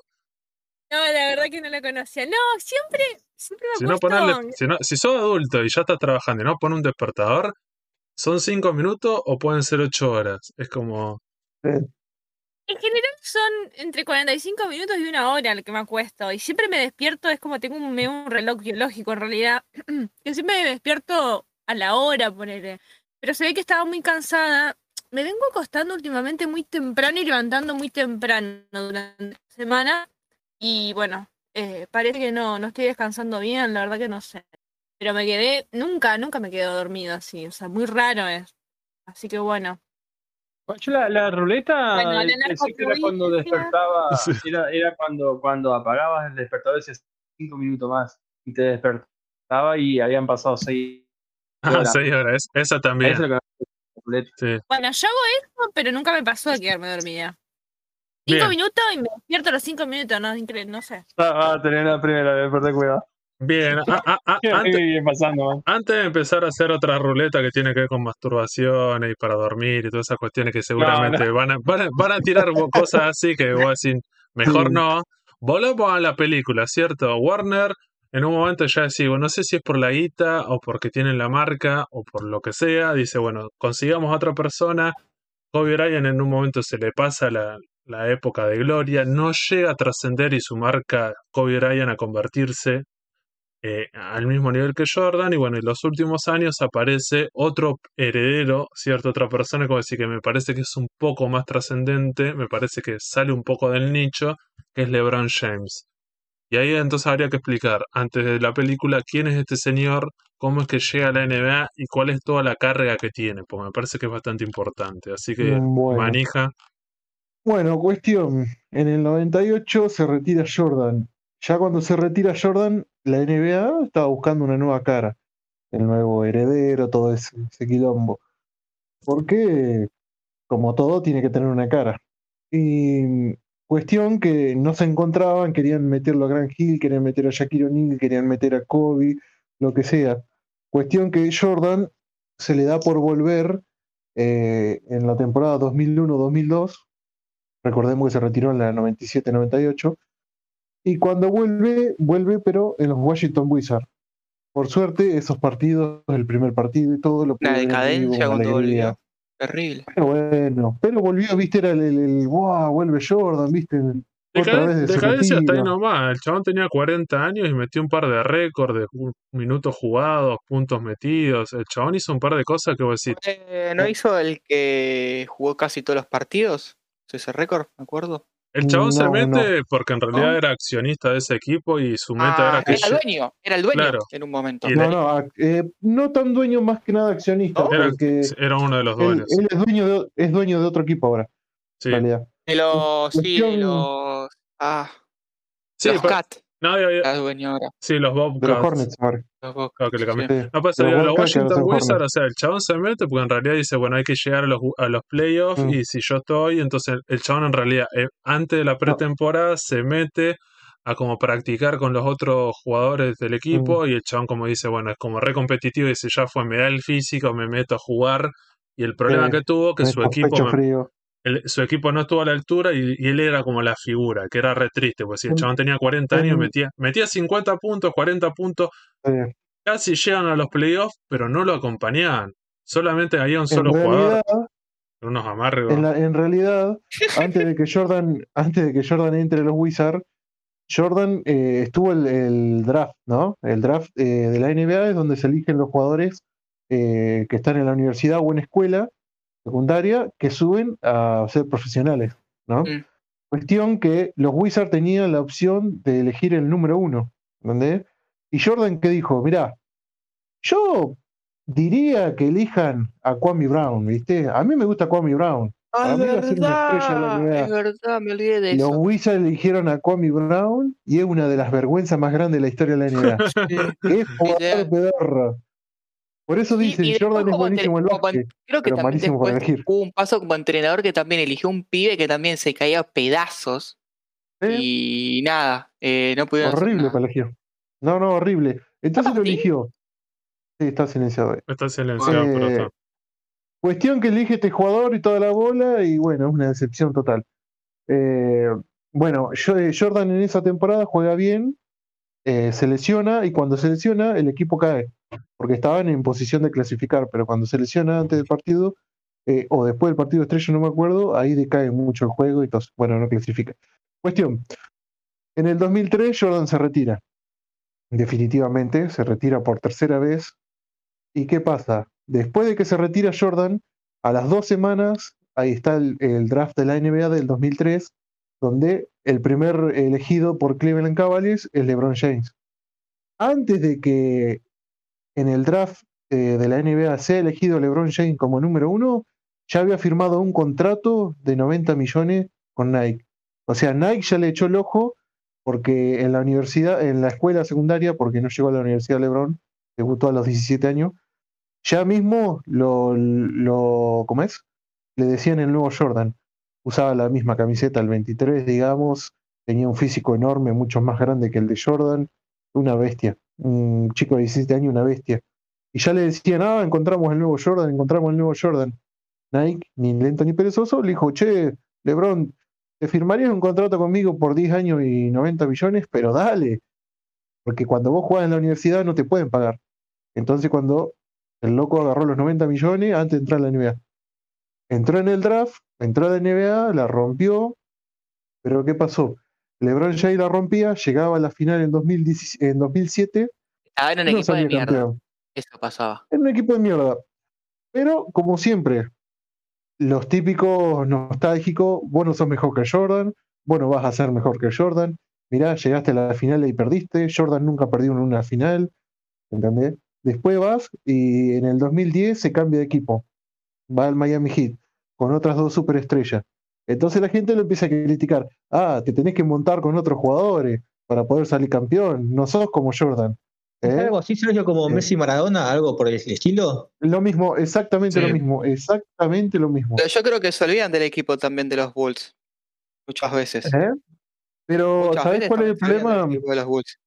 Pero los Bulls tienen un equipazo porque fue lo mismo que le pasó a Stephen Curry. Eh, fueron drafteados. O sea, Jordan y Pippen entraron por el tema del draft. No es que hubo cambios. ¿Entendés? No es que Jordan estaba jugando y dijo, quiero a Charles Mm. Barkley, tráemelo y Está tráeme a bien, Patrick Ewing". pero a Coso lo trajeron, ¿eh? A Rodman. De los- a Rodman lo trajeron de Sí. los Pistons. Y al entrenador de, de los, de los Golden Warriors también no estaba jugando en los Golden Steve Kerr. Warriors. A Steve ¿Eh? Kerr. Era un equipazo, boludo. Hasta Sí, pero pará, pará, pará, Santi. En los primeros tres, en los primeros tres títulos, los. Chicago Bulls jugaron con, eh, Con el con equipo que tenía. Sí. Mm. con el equipo drafteado que fueron desde el 86, 87, que se fueron sumando cada año en los drafts o en algún cambio jugadores comunes, y cinco o seis años después se formó un equipo campeón, ahí salieron campeones, después se fue Chas Orkley, se fue, eh, oh, no me sale este otro, bueno, una ala pivot que se fue, y ahí dijeron, bueno, cuando vuelve Jordan vamos a traer a, a alguien que agarre rebote. El Mm. mejor reboteador era Dennis Rodman, pero era reboteador. Ya venía con problemas en San Antonio, de que lo habían echado del equipo porque era muy quilombero. O sea, eh, el mejor rebotero en los 90 es Dennis Rodman, por lejos, pero también era eh, una apuesta media complicada porque te, te podía traer muchos problemas. Entonces todos se cuelgan, sí, pero vos tenías a, a Pippen y a Rodman, sí, pero a Pippen ya lo tenía siempre. El problema fue Rodman, tampoco es que Rodman era, qué sé yo, el gran anotador y todo, era el rebotero, el defensor, pero lo demás lo hacían los otros.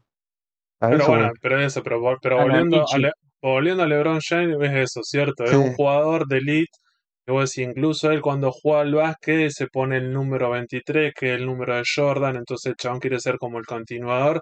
El tipo incluso hasta que se autoimpone eso, como diciendo, bueno, tengo que ser el legado y tratar de ser mejor que Jordan y todas esas cuestiones, que Sí. voy a decir, físicamente, me parece que el chabón cuando tenía veintipico años era mejor que Jordan, porque el chabón tiene otro cuerpo, otro desarrollo, otra mentalidad, que a decir, tiene que ver una Y Jordan era fibroso, Lebron es grandote en sí. y muy- era- hace de cuenta que, que LeBron James tenía el, el- el físico de Carmalón y se movía como Jordan. ¿Entendés? Era una bestialidad, sí, sí, sí, algo, sí. algo nunca visto.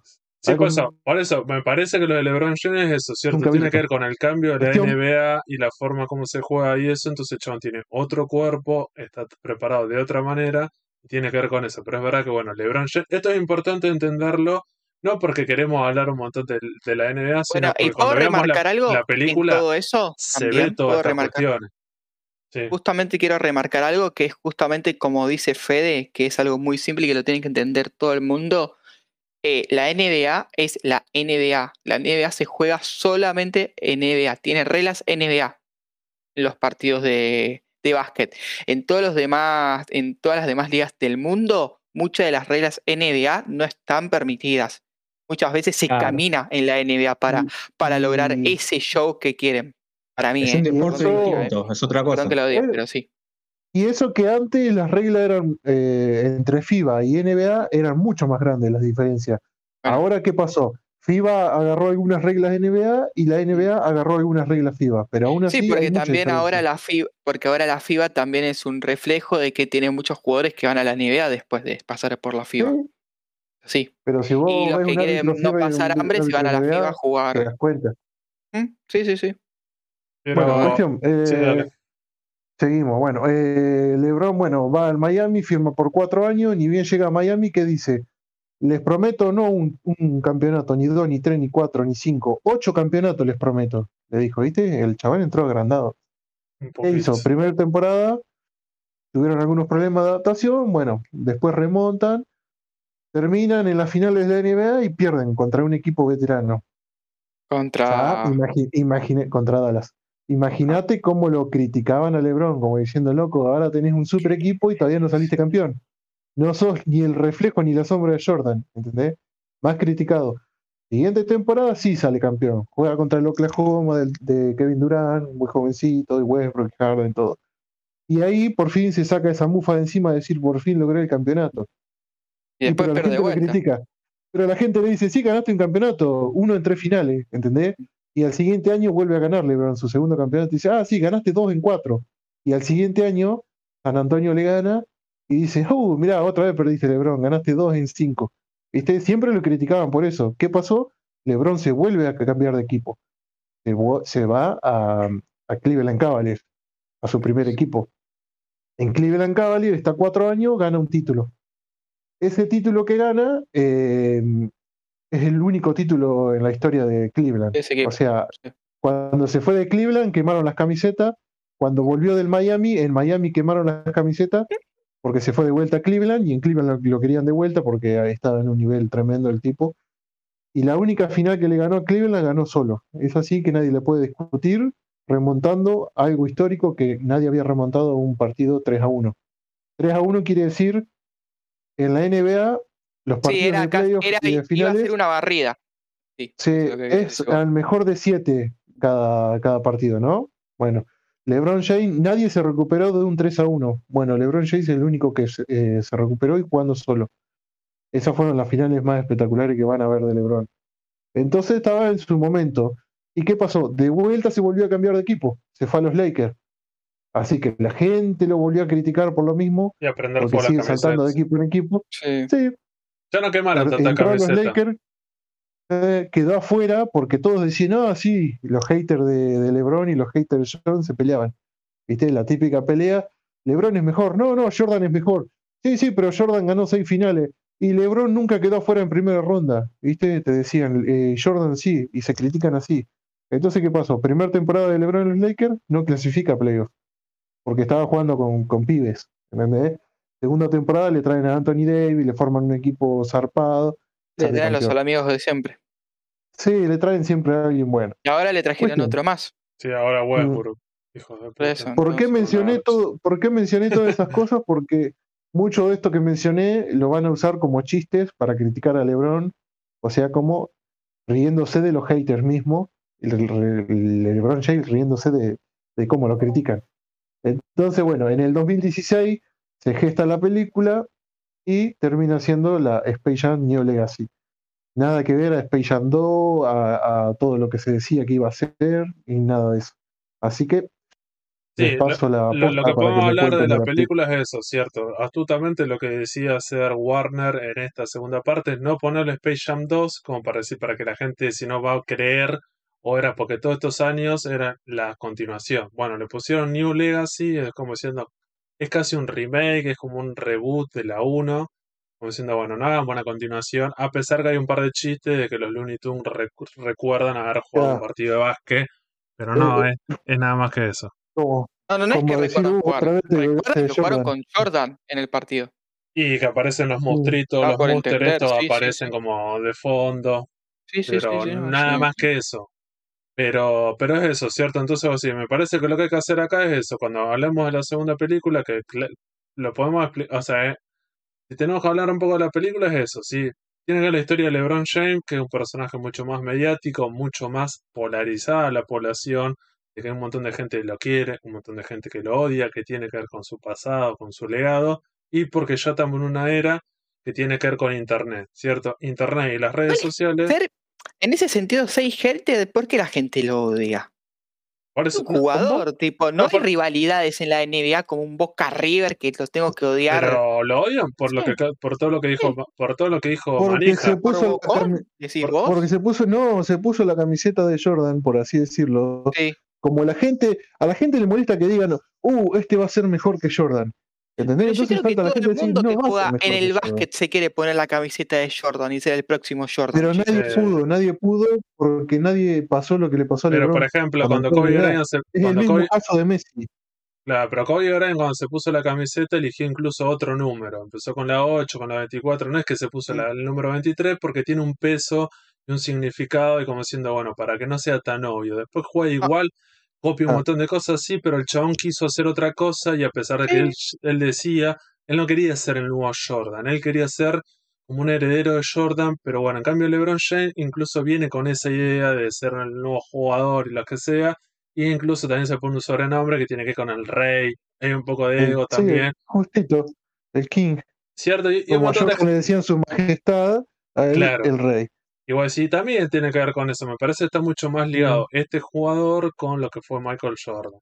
Michael Jordan, a diferencia de LeBron James, creo que ha dicho cosas más positivas de Kobe Bryant, porque no sé si en algún momento lo vio como una amenaza, lo vio como un jugador bueno, de elite y lo que sea. En cambio, con Jordan pasa que no habla Jordan jugó tanto. contra Kobe Claro, No, a y Jordan a lo- LeBron no a, LeBron lo critica siempre porque no juega todos los partidos como él jugaba y todo eso.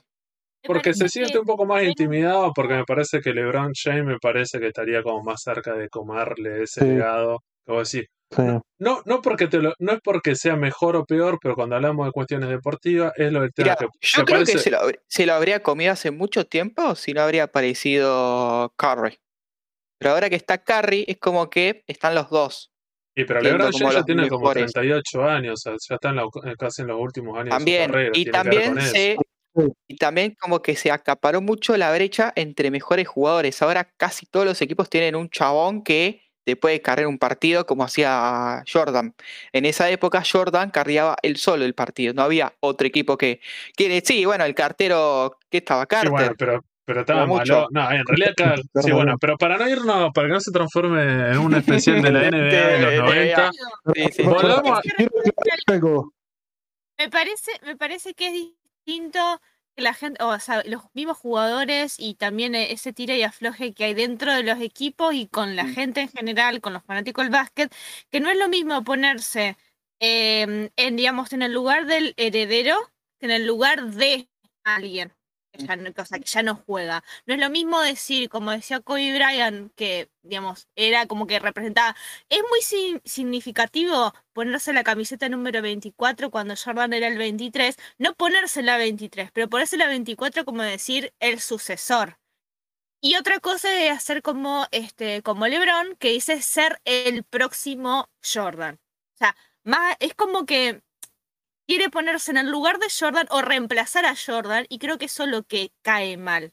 En cambio, LeBron James en su momento quiere ser el, el continuador de Jordan, no quiere Eso. borrarlo a Jordan, quiere ser el continuador. Claro, que continúa el legado. pobre, bueno, ¿Saben, Pero- saben por qué LeBron usaba el número 6 en Miami Heat? no, verdad ¿Alguien sabe? Por los seis anillos Bueno, él, Jordan. él usó el número 23 porque el 23 en Miami lo retiraron. Jordan nunca jugó en Miami, pero fue tan grande que Pat Riley dijo, yo admiré muchísimo a Jordan, yo puteé a Jordan, yo lo odié cuando jugábamos contra él. ¿Y saben qué? Vamos a retirar el número 23 acá en Miami. Él no jugó, pero acá lo vamos a retirar. ¿Entendés? Por eso LeBron nunca pudo usar el 23 en Miami. Porque en la NBA se retiran los números y no se pueden usar nunca más. Eso se lo retiran a las leyendas. Entonces, bueno, Chicago y Miami claro. está retirado el 23. En los Lakers está retirado el 8, que fue el primer número que usó Kobe, hasta la temporada 2005-2006, y después empezó a usar el número 24. 24. Porque a diferencia del, del fútbol que se utilizan los primeros, la, la camiseta del cierto del 1 al 11 y todas esas cuestiones, Sí. pueden utilizar otras cosas, en, la, en el básquet utilizan de la 0 Hay muy pocos equipos la en fútbol que 99, estén. Y cualquiera, eh, los jugadores por lo general tienen como un significado como diciendo, bueno, yo uso un número que me representa o vale algo, entonces todos los jugadores eligen su camiseta y su número. Algo que en el, Sí. que en el, en el fútbol, en el deporte que es como lo más popular, no existe. En el básquet sí, entonces al tener 99, 100 camisetas para elegir, pasa eso, el tema de retirarla porque los números se- está bastante asociado Igual no con es los que no jugadores. pasa, sino que en el fútbol es- tenés que ser demasiado bueno para retirar un número muy importante, como creo que le pasó a Maradona en Napoli, que no, no Claro. juegan con la 10, no se No. juega con la 10. Pero es muy difícil. Pero en el, en el fútbol tiene otro valor y no en- pueden, en no pueden andar retirando la Eso 10. depende de las reglas de cada liga también, porque acá quisieron hacer lo mismo con, creo que era Román, no me acuerdo, Y no se y no, puede. no se puede. Eh, en la selección tampoco se puede. Por eso, Entonces porque- son las por- reglas. Ti- Tiene que haber una regla, pues se perdió. Pero bien, vo- volviendo a la película y arrancando el- con la La película. nueve de FIBA de básquet Sí. no se retiró la de Jordan en FIBA, ¿entendés? Se retiró solamente en NBA.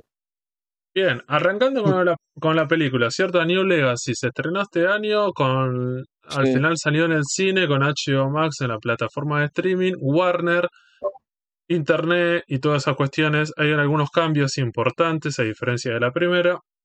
Warner está en otro lugar, las redes sociales están en otro lugar, la pandemia y esas cosas. Warner, cuando decide hacer esta película, dice: Bueno, me parece que vamos a hacerla un poco más ambiciosa. Mm. Entonces podríamos hablar en. La película, la primera cosa, me parece que, que, explicar brevemente de qué va la película y después empezar a hacer comparaciones con la, la, la original, porque en realidad hay varias cosas diferentes. Porque después la película en sí es igual, ¿cierto? LeBron James, su familia, te muestran al principio cuando era chico, es un poco más amplio, el tema dura la película media hora más, entonces hay mucho más desarrollo de personaje, más que nada mostrarlo el tema de la familia de LeBron y todas esas cuestiones, que aparecen los hijos, aparece la esposa y todo eso.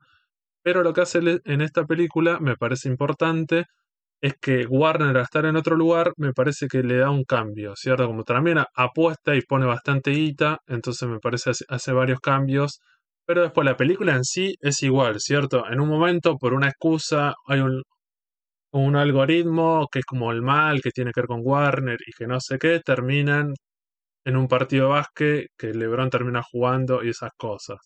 No sé si alguien quiere explicar el argumento brevemente de qué va, ¿cierto? O si habría que explicar algo más. Me imagino que la mayoría la vio. O para, Que, que lo Para no explique Ronnie que entró. o para Porque no, Ronnie hasta la vio en el cine. o para no Venga Ronnie que lo explique. O si no, bueno, justo que no estaba, digo, para no spoilearla, porque me está que a diferencia de la primera, eh, es bastante nueva, entonces no vamos a ahondar en tantos detalles. Me parece lo que podríamos decir es como diciendo, bueno, es un partido de básquet, va, tiene otra característica diferente, va por ahí, Ah. podríamos hablar de las cosas distintas. Primero, lo primero que habría que explicar es que antes de que salga esta película, aparecieron unos teasers de imágenes de los personajes, de la camiseta, después salió un tráiler y la gente, como los haters más que nada, están esperando como diciendo, a ver qué va a hacer este chabón, va a ser una continuación, va a ser mejor, no me toquen la infancia, soy un pelotudo, eh, no me vayan a tocar mi Se está pasado matando porque... la ansiedad, ¿eh? A vos también, ¿eh? Sí, bueno, pero cuando yo digo yo no soy un pelotudo, digo, con- es la gente que dice eso, pero bueno. Sí, sí, sí. Ah, no, digo, por la duda, porque si no pasa nada. a mí me Ah, no, importa tres no, carajos. no, se entendió, se entendió, Está bien, pero- tranqui, tranqui. No, bueno, pero, pero bueno, digo, esta, esta gente que tiene esta- estas características, entonces la primera controversia que se que también es importante, tal vez las redes sociales y las empresas juegan con las controversias, porque si la película es controvertida, la serie es controvertida y genera controversia, genera publicidad. Y la gente está hablando de eso y es importante que hablen porque es una publicidad. Entonces, de última, no les gusta, pero también eh, funciona. La primera controversia que se generó fueron varias. Una tiene que ver con un personaje femenino que estuvo en la primera, que decidieron rediseñarlo y, y hacerle otro tono. Para este caso vamos a hablar con el especialista en, Loli- en Lola Bonnie, cierto que tenemos Martín Ibáñez, que me parece que ya sería como el especialista, y que nos cuente cuál fue su impresión y cuál fue el cambio y cuál fue la controversia. Y si está de acuerdo o no, ¿qué le pareció? Todavía no entiendo cómo le gané el puesto de especialista a Sarino, pero bueno, eso se va a debatir después. Eh, eh, a ver, eh, hoy me enteré de mucha información eh, nueva que no, no- no tenía, eh, porque yo recordaba que el personaje de Lola, después de la primera película de Space Jam, eh, había quedado en la papelera, la papelera de reciclaje, o sea, no se utilizó casi nunca más. Como que era un personaje casi exclusivo de esta película. Eh, entonces, nuevamente sale Space en este caso de esta nueva película, vuelven a colocar al personaje de Lola y pierde eh, la gracia que tenía para uno cuando era nene, ¿no? Insisto, uno cuando era chico, que era la sexualización del personaje, ¿no? Eh, que justamente una de las gracias también de la película era que era una coneja que estaba re fuerte y que Buzz Bunny le tenía ganas, de ella, prácticamente. Bueno, por eso también un poco la hacían medianamente dibujada sexy. Eh, cuando está el diseño de esta nueva película, eh, la está diseñada como lo que es. Es- Se supone que los personajes son más o menos adolescentes, entonces tienen un cuerpo desarrollado de acuerdo a su edad. Eh, esto causó un gran impacto de acuerdo a los que teníamos un morbo de la infancia, nada más que eso. Pero eh, después eh, uno se va enterando que me contó Fede hoy que ya hubo un diseño previo de este personaje para otro, otras tiras de los Looney Tunes, donde ya eh, el, el formato era nuevo, era el, era el diseño que tenía actualmente, con, sin ser tan voluptuoso ni nada por el estilo. Sí. O sea, muchas de las quejas que hubo en- durante las películas, en realidad esa gente desconocía, igual que yo, que ya había sido toqueteado antes el personaje de Lola. Sí, y después la, la otra cosa que aparte de la cuestión física también tiene que ver con el tema del el equipo y la camiseta que tiene. En la- si recuerdan, También. me imagino que Martín lo tiene muy presente o, o Sarino, cuál era, eh, cómo estaba vestida la coneja en la 1, ¿cierto? Que tenía como un short muy cortito y un top. Así casi rozando la pollera. El topcito, El man. top- y un top, que vos decís, si vas a jugar al básquet, el juego del básquet no se juegan con top, se juegan con camisetas. Las camisetas de básquet por lo general son bastante largas, muy largas y van por adentro del pantalón tienen esa característica. Por lo general, bueno, son musculosas o no, pero bueno, me parece que tienen las características. En esta segunda parte hay una re- un rediseño del equipo eh, que, que, bueno, en vez de ser blanca, le hacen otro diseño que es como más tirando como un azul, un celeste. Y la camiseta que tiene este personaje tiene que, es más acorde a ser una jugadora de básquet de la WNBA, que es la otra liga femenina de básquet de la NBA. Entonces, vos decís, claramente a la gente le jodió un toque, pero vos decís, bueno, pero en realidad es un poco más verosímil, Más ¿cierto? coherente. Sí. Y porque no tiene nada que ver con siendo, che, no sé si da para sexualizar a una, a una coneja para un público que está empezando por un público menos en los tiempos que corren, ¿o no? Haría... Claro, claro. Hay otra cosa también, perdón, eh, sin tirar ningún spoiler obviamente de la película, la manera en la que presentan a, a la coneja en esta película Ah, verdad. es completamente diferente. Como una heroína. y no digamos nada mejor. Eh, y, di- eh, y da el punto de vista, digamos, o la o el, el- el carácter, o digamos, o la nueva, o sea, la- el nuevo personaje, a más allá, aparte del rediseño de la ropa, sino también cómo se posiciona ella ante la, la vida, aunque sea así de- en, en los Sí. dibujos animados. Pero es una posición completamente distinta.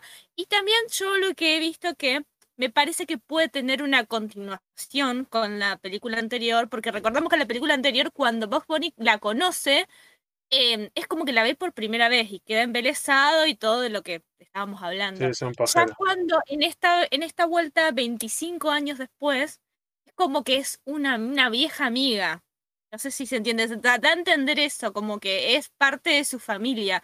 Como obviamente, como todos los Looney Tunes, está posicionada en, en, en otro, en otro lado. Sí, ya no sería un objeto de deseo, sino sería casi como un familiar. A pesar que en la Argentina, algunas provincias, no sería como un tabú que sea tu prima, que estaría todo bien. Uh, bueno, bueno, bueno, tranquilos, tranquilos, basta. A mí me meten más.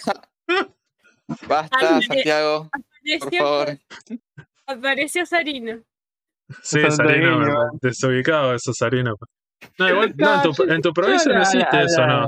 Vos sos del litoral, y en, en el litoral está el chupacabra y está el pomberito y otras cosas, pero. No, esto es más del norte, de chicos. Santiago, no, en realidad es una provincia, o sea, de Santiago del Estero. Bueno, pero es más del norte. Pero ¿qué provincias, qué provincias están cerca de Santiago del Estero que podrían compartir esa La tradición? Pampa. No, en La Pampa vive gente.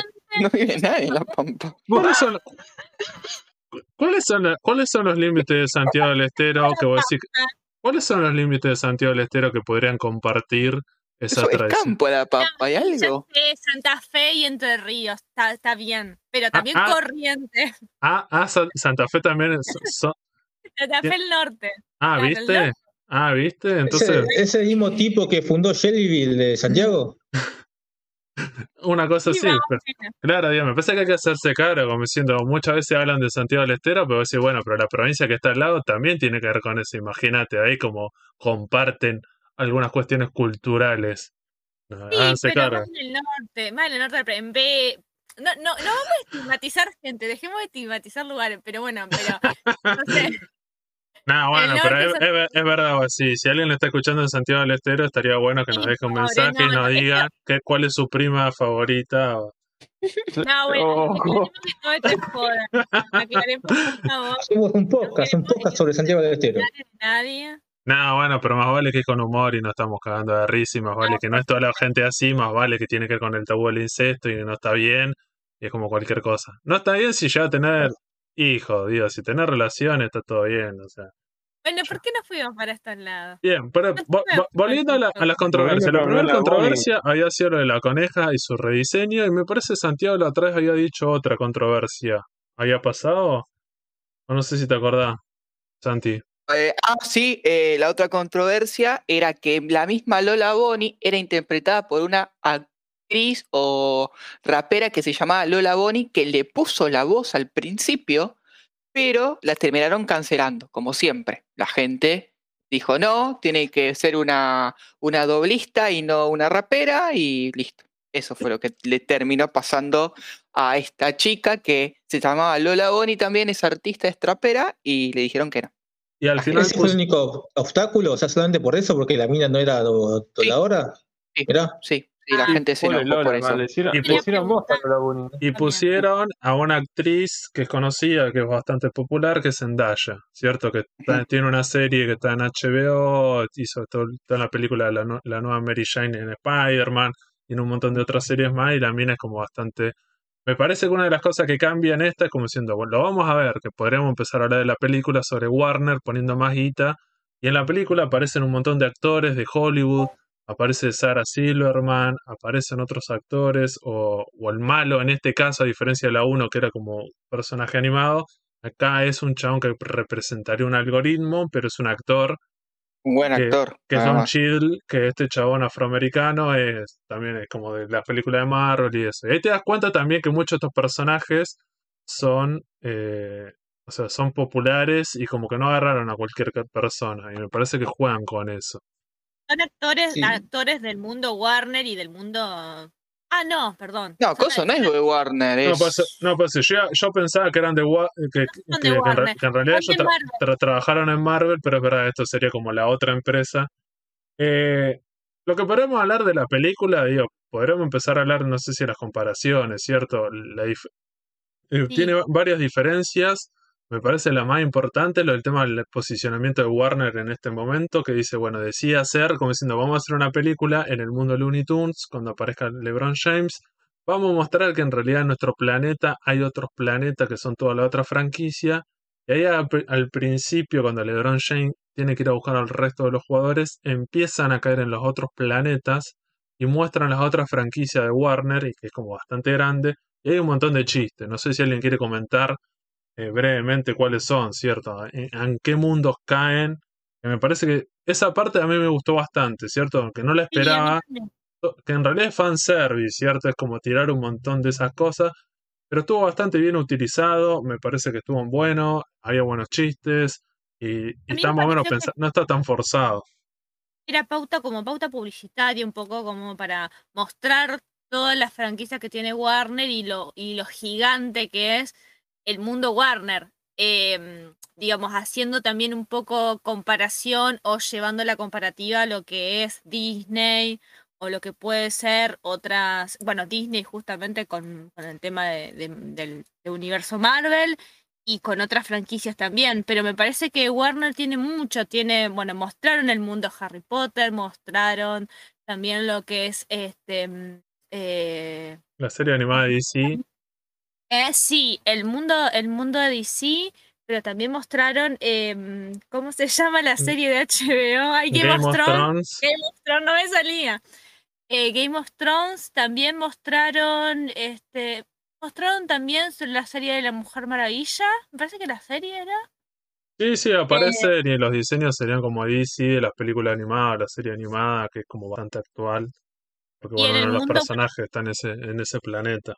Claro, y en el mundo eh, van haciendo chistes. Bueno, justamente uno de los chistes es eh, cuando cae en el mundo de. Va, en realidad rebota un poco medio en el mundo de Harry Potter y dice que se identifica con eh, Hufflepuff. Eh, ese me parece que es un chiste. Y después también ah, em, cuando habla de Robin, cuando es, digamos, él es Robin o se, digamos, se personifica como Robin cuando cae en el mundo DC, que bueno, ese es un chiste que, eh, que seguramente lo- los chicos que saben más de básquet lo podrán identificar, que él se sentía como el Robin de, el Robin de Jordan o algo así. Sí, no, en, re- en realidad como que lo, que- lo que decía Manija era como que lo acusaban a, a LeBron de que él no era el Batman de su equipo, que El- si no ne- necesitaba siempre algún otro jugador para ganar ese equipo. Y él, como que él solo no podía. Entonces en realidad él era como siempre él era un Robin y siempre le tenían que contratar otros jugadores estrella en su equipo y de esa manera sí llegaba a una final. Bueno, en Es una de las, todos, es una de las cosas que vamos a ver en la película, a lo largo de toda la película, que hay un montón de chistes que se ríen de LeBron que bueno, ahora dentro de un rato Manija los va a comentar y lo podemos dejar para que los cuente Manija, que hay varios chistes que tienen que ver con eso. Obvio. Eh, todo sí, eso, lo, in- lo interesante de todo esto es que LeBron justamente se ríe de sí mismo constantemente y de esos chistes, que eso me parece una jugada bastante inteligente. Me parece que tomárselo, está bueno tomárselo con humor a todo lo que le dicen. Me parece que eso queda demostrado, porque si él a lo mejor le molestara, eh, él no lo haría en la película, o, o diría, no, esto no, esto sí. Eso me parece muy interesante. sí, Em, Sí, no sé, eh, bueno, eso lo de los planetas, eso me pareció una buena movida de prensa de parte de Warner. Sí, para mostrar e- ese multiverso de Warner. Y la otra cosa que me parece interesante, que también cambia, es que cuando llega LeBron James al planeta Looney Tunes, a diferencia de Jordan, que siempre fue de carne y hueso, acá hay toda una escena que ahora le va a contar Sa- justo Sarino, creo que fue al baño, pero que no le había gustado a él, ¿cierto? Que era como aparece personificado eh, LeBron James como si sería un dibujo animado.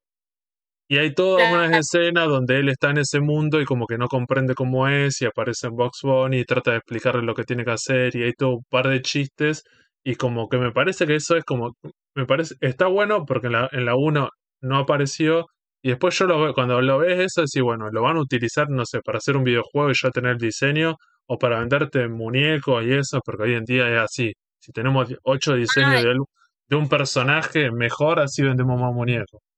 Pero ah, bueno, interesante eso, es verdad, puede ser, puede ser que sea por el tema del merchandising de Es que, muñecos. eh, es que están los muñecos con la versión de ese Lebrón, del, del Lebrón como animado. Imagínate, quiera o no, le, le, le estás facilitando a la empresa de, de, de muñecos como diciendo, bueno, ya te hago el diseño.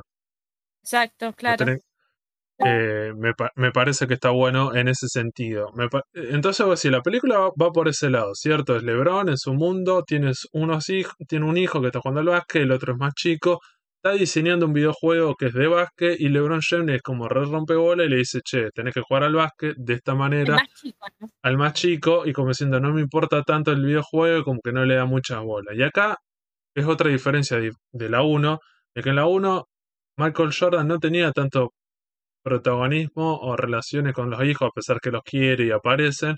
Acá LeBron tiene mucho, un vínculo mucho más estrecho con su hijo y LeBron una vez más no tiene miedo de quedar como un padre bastante forro, a, pesar de que después tiene la redención y se da cuenta y eso, pero al principio LeBron queda bastante como bastante forro y lo del videojuego es importante porque va a ser como el eje del partido de básquet. Una vez más Warner de manera inteligente decide que cuando sea la parte del partido básquet para definir algo, que ese partido básquet no sea un partido básquet tradicional, sino que sea más parecido a un videojuego. Si está manija, podríamos hablar que lo que faltaría. ¿De los puntos por estilo? ¿Vamos Claro, a hablar? to- todo eso. Uf, No, no, mamita. antes de eso, estaría bueno que Manija nos cuente sobre todos los chistes que hay sobre LeBron en la película y de qué vienen. Ya hablamos un poco del tema cuando están en el mundo Warner, cómo aparece LeBron como un Robin, que lo acusan de ser el Robin porque él no era Batman. Eso lo explicamos. Estaría bueno que cuente Manija el resto de los chistes que hay, burlas a, LeBron. Y bueno, alguno de los chistes que me está acordando en este momento era, le hace referencia de, mm, que Lebron está armando un equipo. Le dice, sí, es costumbre tuya, dice, de, armar super equipos para tratar de ganar. Y después cuando no los consigue, como que le dicen, sí, porque vos saltaste de un equipo a otro, como saltaste de Cleveland a Miami. Y de vuelta volviste a Cleveland para irte de vuelta a otro equipo que eran los Lakers, le dice el loco. Entonces lo, lo- lo- lo deliran con, ese, con esos chistes de haters, que en realidad los haters no lo dicen como chiste, porque siempre lo dicen con bronca, con odio. Pero bueno, ahí lo usan como chiste. Sí, era A su vez también, los grandes jugadores de la NBA no han pasado por muchos equipos como LeBron. Eso es siempre lo de la casqueada de LeBron. En sí a él. Pero la lógica Sí. que hay en el, pero la menos, lógica que hay en la más o menos. NBA en el presente, a diferencia de antes, que antes los jugadores por lo general estaban más tiempo, hoy en día hay una lógica distinta y los jugadores de básquet que tiene que ver con la realidad, el presente, el exitismo, hoy en día la- los jugadores no van a estar 20 años en, una sol- en un solo equipo y todos saltan. Llegamos al caso extremo, por ejemplo, un jugador de elite del presente, Kevin Durant, el chabón pierde y se cambia de equipo, incluso ya hay chistes de eso, y no es que solamente critican a LeBron, hay otros jugadores. Incluso, imagínense que Kevin Durant es tan doble camiseta que incluso cuando jugó con la selección de básquet de Estados Unidos en los Juegos Olímpicos y perdió un partido con Francia, le empezaron a hacer memes como diciendo, lo que va a hacer Kevin Durant va a ver cómo consigue la nacionalidad para pasarse al equipo que le ganó, en este Sí. caso Francia. Imagínense que hoy en día es más, conocido, más común, incluso en otros deportes como el fútbol, hoy en día también pasa eso. Muchos de los jugadores de elite no se quedan toda la vida en un solo club, sino que van cambiando porque están un poco más globalizadas las cosas. Sí, Imagínense que en esta era, en esta era, solamente Sí, dos jugadores estrellas se han quedado en el equipo. Damian Lillard y Steve Curry. Que hace 10 años que están en el mismo equipo, nada más. ¿Qué momento Después los otros- hablando? Han ido, de momento, han ido barrileteando todo. Pero bueno, Curry acaba de firmar eh, 220 millones por Sí. cuatro años, así que Sí, con un equipo de mierda, pero bueno. Tiene que ver, creo que también un poco con esto de justamente de, mm, de la, del tema del internet también. Eso tiene mucho que ver con las redes sociales, porque eh, también hay que tener en cuenta que en la época, por ejemplo, de Jordan, las críticas, bueno, podían salir a lo mejor de periodistas deportivos o de, mm, por ejemplo, o de los periodistas de gráfica en general. ¿Cómo estás diciendo que Bo- Bonadeo es mufa? No, por favor. No, no, no. No, nada que ver, pero no importa. No, pero lo que Punto, voy es punto, que la gente este, por ahí tiene a mano ahora Twitter, tiene a mano otro tipo de redes sociales en donde puede manifestar toda su desconformidad y su odio, que a lo mejor antes lo hacían por cartas, ojo, ¿eh? hay un montón de... Ha habido... no, hay no se hace tan público, es verdad. bueno, eh, hay una anécdota muy conocida, bueno, justamente el tema de Tim Burton de continuar con las películas de Batman a fines de los 80, que hubo, bueno, eh, para otro tema, Pero, digamos, la gente en ese momento mandaba cartas que no quería tal o cual cosa. Ahora es más inmediato eso y te- todo el mundo tiene acceso a Twitter y a todo tipo de redes sociales donde pueden manifestar esta desconformidad. Y bueno, creo que eso un poco le pasa tanto a LeBron como al jugador que nombraste anteriormente. Creo que este, eso em, se ve más y se viraliza, o sea, se viraliza más. Es también por esta globalización en la que vivimos y justamente y la comunicación que es más inmediata. Cosa que ¿A Curry le pegan? no Perdón que, que, que molesto, pero a Curry le pegan. Yo no me acuerdo que a Curry le peguen tanto como a LeBron. Siendo los dos así Eh, no. grandes en esta época. No, no. Es como que a Curry no le pegan porque es ¿Sabes? ¿Sabes lo que le critican a Steve Curry? Eh, el problema de que el siguiente, uno dice, uh, Steve Curry es un jugadorazo, es el mejor tirador de la historia, que esto, que el otro, porque lo es, en porcentaje y en todo. ¿Y qué dice la gente? Sí, pero vive tirando triple nomás. Y obvio, chabón, me- tira triple y tiene un 50% de Sí, acierto. pero Larry Bird ¿Qué jugador también tiraba triples nada más, ¿eh?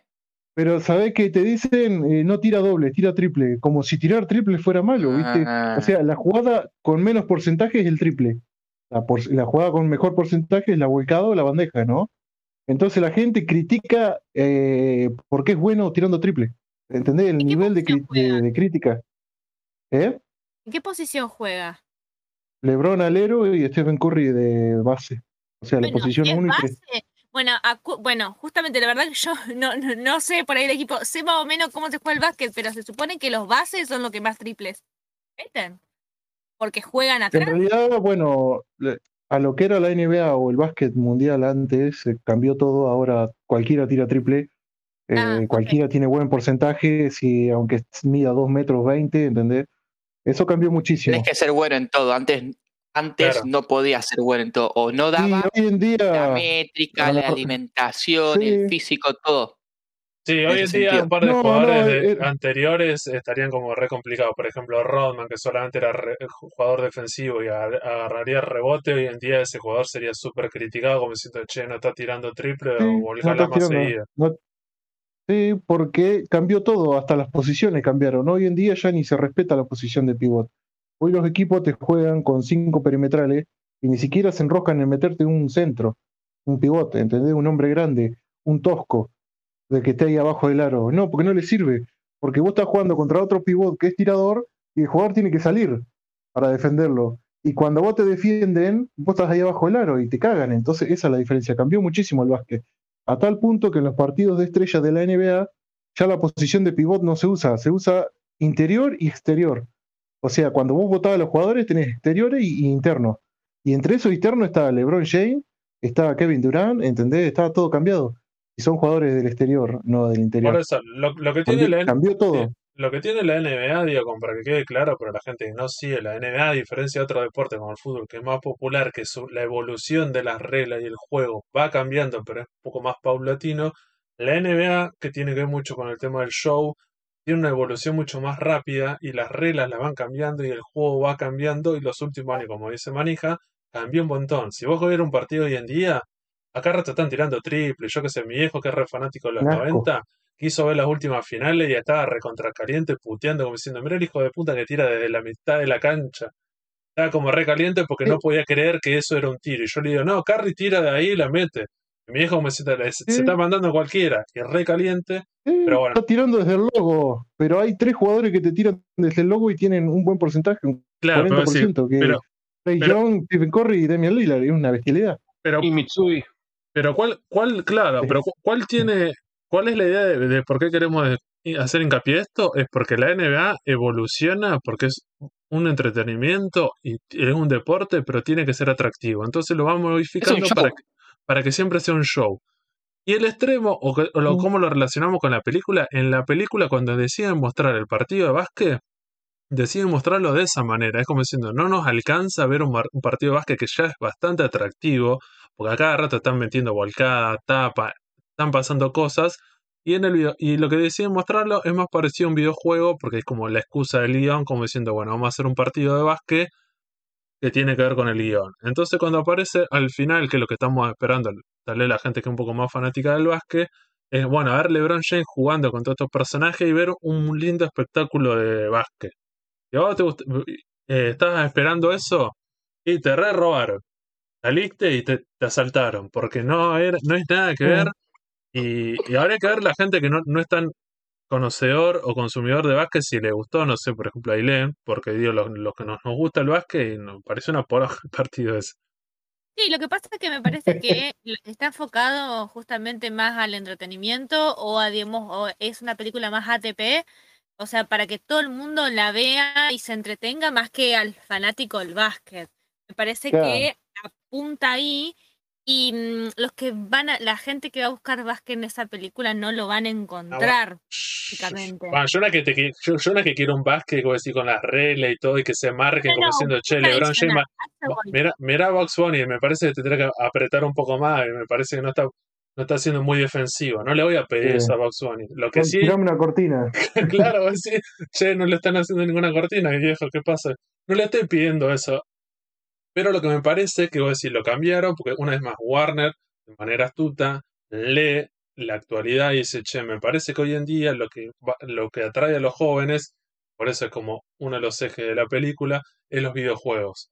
Los videojuegos Creo son que- súper populares, entonces me parece que Mm. deciden hacer eso como diciendo, bueno, ya no alcanza con el básquet, tiene que ser el deporte, pero como videojuego. Creo que va como... por ahí la película. Creo Sí. que va por ahí. Eh, Creo que va por justamente por eh, la gente que es, digamos, o que tiene la edad o del hijo de LeBron James, o sea, digamos, del, que, del actor que representa al hijo de LeBron James y que le Es el gustan hijo. los juegos. Em, vos sabés que yo me, no sé, ahora me haces dudar.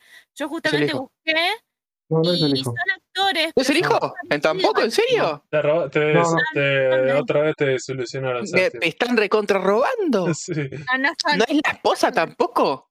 No, no, no. Y fija- puta. fíjate que hay varias Pero escenas donde ellos participan y por lo general actúan bastante bien y me parece que si serían Dice Martín nos pone es un fraude y todo. Sí, No, no, pero eh, son los actores son yo eh, vi comparativa de la foto de los hijos de LeBron con los actores y son muy muy parecidos. Nada, muy parecidos. Sí, son- Y ahí lo que porque son negros, los negros son todos parecidos. No. No, no, no, No, no, canceladísimo, canceladísimo. No, que no, no es eso, no tiene nada que ver. Pero digamos, ¿Cómo lo, cómo cance- tenemos Te esto, fal- no, no, Esto está editado, che. No, que lo ponga, por favor.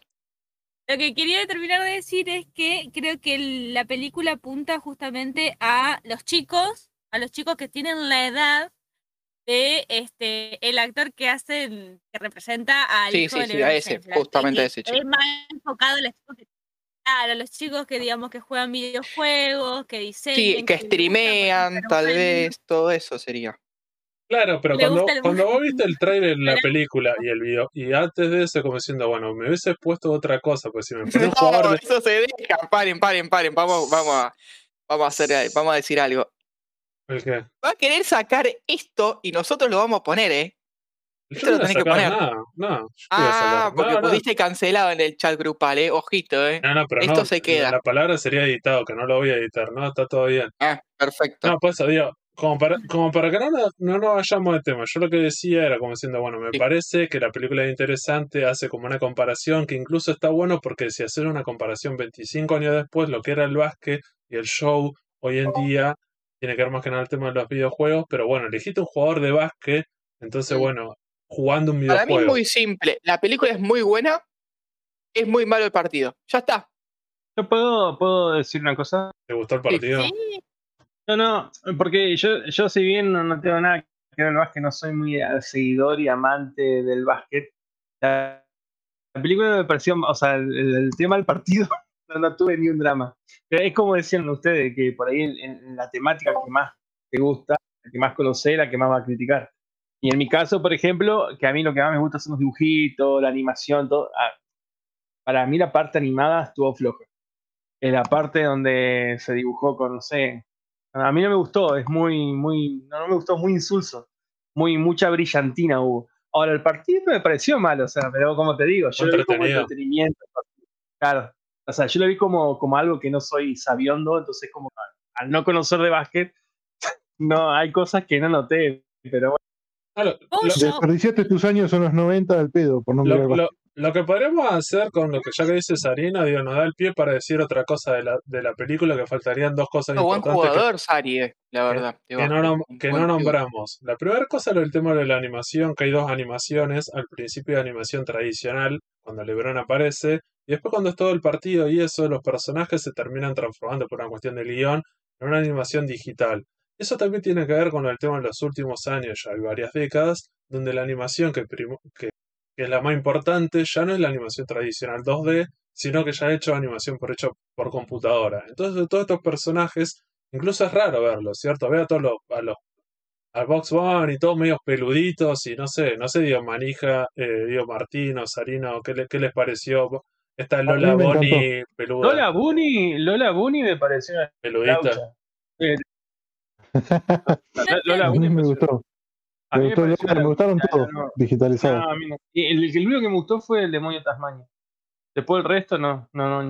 Sí, por eso me, me parece que por una vez más apunta, como dice Ailena, a un público infantil, un público de ahora, entonces voy a decir que está acostumbrado no a la animación 2D, sino a esta nueva animación. La última cosa que voy a decir, digo, como para no, ir, para no olvidarme, que cuando hablamos del partido de básquet, eh, LeBron James pelea contra unos jugadores de básquet que también, por una cuestión del guion, agarran a jugadores de básquet del presente. No sé si, Manija, querés nombrar quiénes son y si son tan importantes o no como en la 1. Sí, estos son bastante, bastante importantes. Más que nada por la actualidad. Que son Anthony Davis, que es compañero de, de ¿cómo es? De LeBron. El otro es Damian Lillard, que es uno de mis preferidos, que juega en Portland.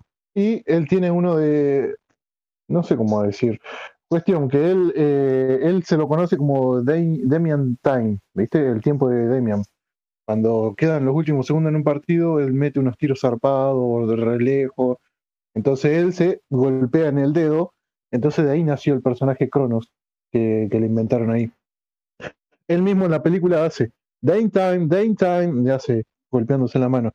Bueno, cuestión. eh, el otro es Clay Thompson, el compañero de Steph Curry de Golden State. Otro de los mejores tiradores de la historia. Está palo y palo con Curry. Después tenemos a algo nuevo porque metieron a mujeres como Daniela Tauriasi Qué horror. y Neka y, y Neka Ogiamuke, que otra mujer, dos eh, jugadoras de la WNBA, la, la Liga de Básquet NBA de Estados Unidos, que son jugadorazas. Eh, las he visto, he visto algunos videos. Y qué sé yo, viste, como para la actualidad, como todo, tuvieron que meter mujeres para, para que nadie se quejara también, además de corregir a lo de Lola, todo. No digo que esté mal, pero Sí, viste, me- le cambian esas cositas. Me parece que es un poco más inclusivo y se ha dado cuenta, me parece, Warner, como diciendo, bueno, me parece que es importante, como diciendo, bueno, si Estados Unidos hay dos ligas de básquet, uno femenino y uno masculino, me parece que también es como tratar de darle un poco más de publicidad, como diciendo a esta jugadora, le meten un poco más de Que cosas. son buenísimas. Ahora en los Juegos Olímpicos Sí. también le metieron un montón de cosas, como diciendo, che, no sé, vos te metés en el Twitter oficial de la selección de básquet de Estados Unidos, cuando estaban los Juegos Olímpicos, hablan de las dos selecciones, hablan de la selección de básquet cuando jugaba la masculina y también la, la femenina. Me parece que antes era, imp- era impensado. Y vos entrar en el Twitter oficial, Eh. es uno solo para la selección de básquet, y hablan de las dos selecciones. Es más, eh, el básquet femenino fue incluido en los juegos de NBA 2K. Vos tenés todos los equipos masculinos y los equipos femeninos también. Ah, eso O es sea, verdad, en, en un videojuego que es súper popular.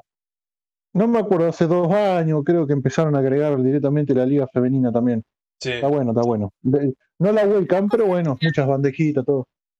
Una cosa que me acordé cuando hablaban respecto de, digamos, del uniforme de Lola Bunny era respecto de, justamente hablaron de, de los Juegos Olímpicos y de la controversia que había surgido respecto de los, este, mm, eh, de los uniformes de la jugadora de beach volley. Eh, no me acuerdo qué país eh, había, se habían puesto, las chicas se habían puesto de acuerdo en usar este, calzas, calzas que hasta la pierna Sí. acá, cortitas, pero calzas al fin.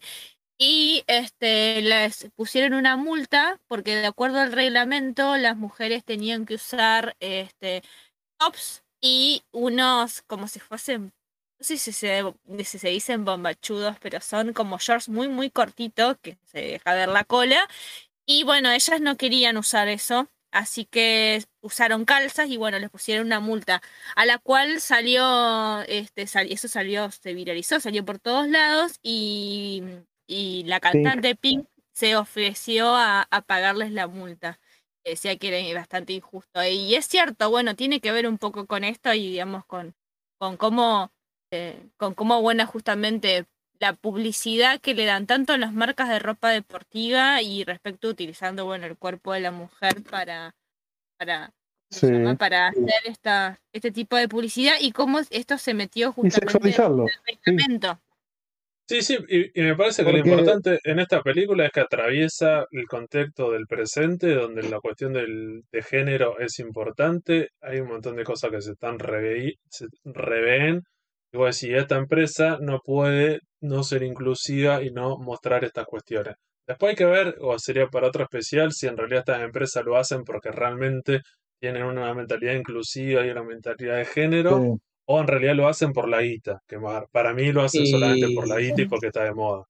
No les calienta. Incluso fue, incluso fue, si vamos a los hechos actuales, no nos olvidemos que si bien era un personaje importante, como Lola, que es para esta película un personaje exclusivo, pero era un personaje más, no nos olvidemos que hay un personaje de Warner que fue eliminado, que es el, no me acuerdo el nombre del personaje del zorrillo, a Sí. raíz de... Eh, Claro, Pepe. Sí, Pepe Le Pew, pero está Speedy González, o sea, es como que Sí, por eso, a, a Pepe lo sacan porque es un zorrillo que cuando hacen los, los, los chistes que aparecen es que como que es bastante acosador, tirando casi, es casi violador, pero más vale que no estaba violando a gente porque tiene que ver con un público infantil, entonces pero es una cuestión de acoso y no cuestiones consentidas. Salieron la gente del creador o los herederos a decir como en realidad su personaje no había sido pensado para esa manera, sino que era como una sátira, una crítica a eso.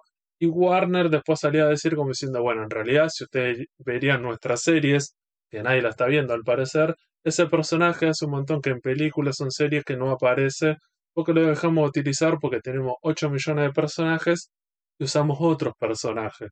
Y como dice Aileen, tenemos al ratoncito Speedy González que cuando aparece está, es bastante un estereotipo del mexicano o el latino y tiene un par de comentarios que vos decís, si vos sos latino y como diciendo, "Ay, no te causa gracia y como el estereotipo súper rancio, como diciendo, y ahí no se dan cuenta de eso. Decía, en realidad me parece que la empresa no, está muy deconstruida y que si no, de la inclusión de la, la cuestión femenina y género es una cuestión marketinera y no porque están pensando. Pues se la remandan ahí. Ratoncito ese es como real pedo. Sí, sí, creo que. Y me parece que ese ratón vino a, a reemplazar a Pepe Le Pew, porque después todos los demás me parece que son casi los mismos. Si mal no me acuerdo, entre una Sí. película u otra. Sí, digamos que la lógica de la película es que, que es un partido de básquet y es como tienen un par de escenas eh, y son un par de acts, un par de chistes y cada uno lo hace, entonces aparece el coyote y el correcaminos y es como el chiste de cada uno.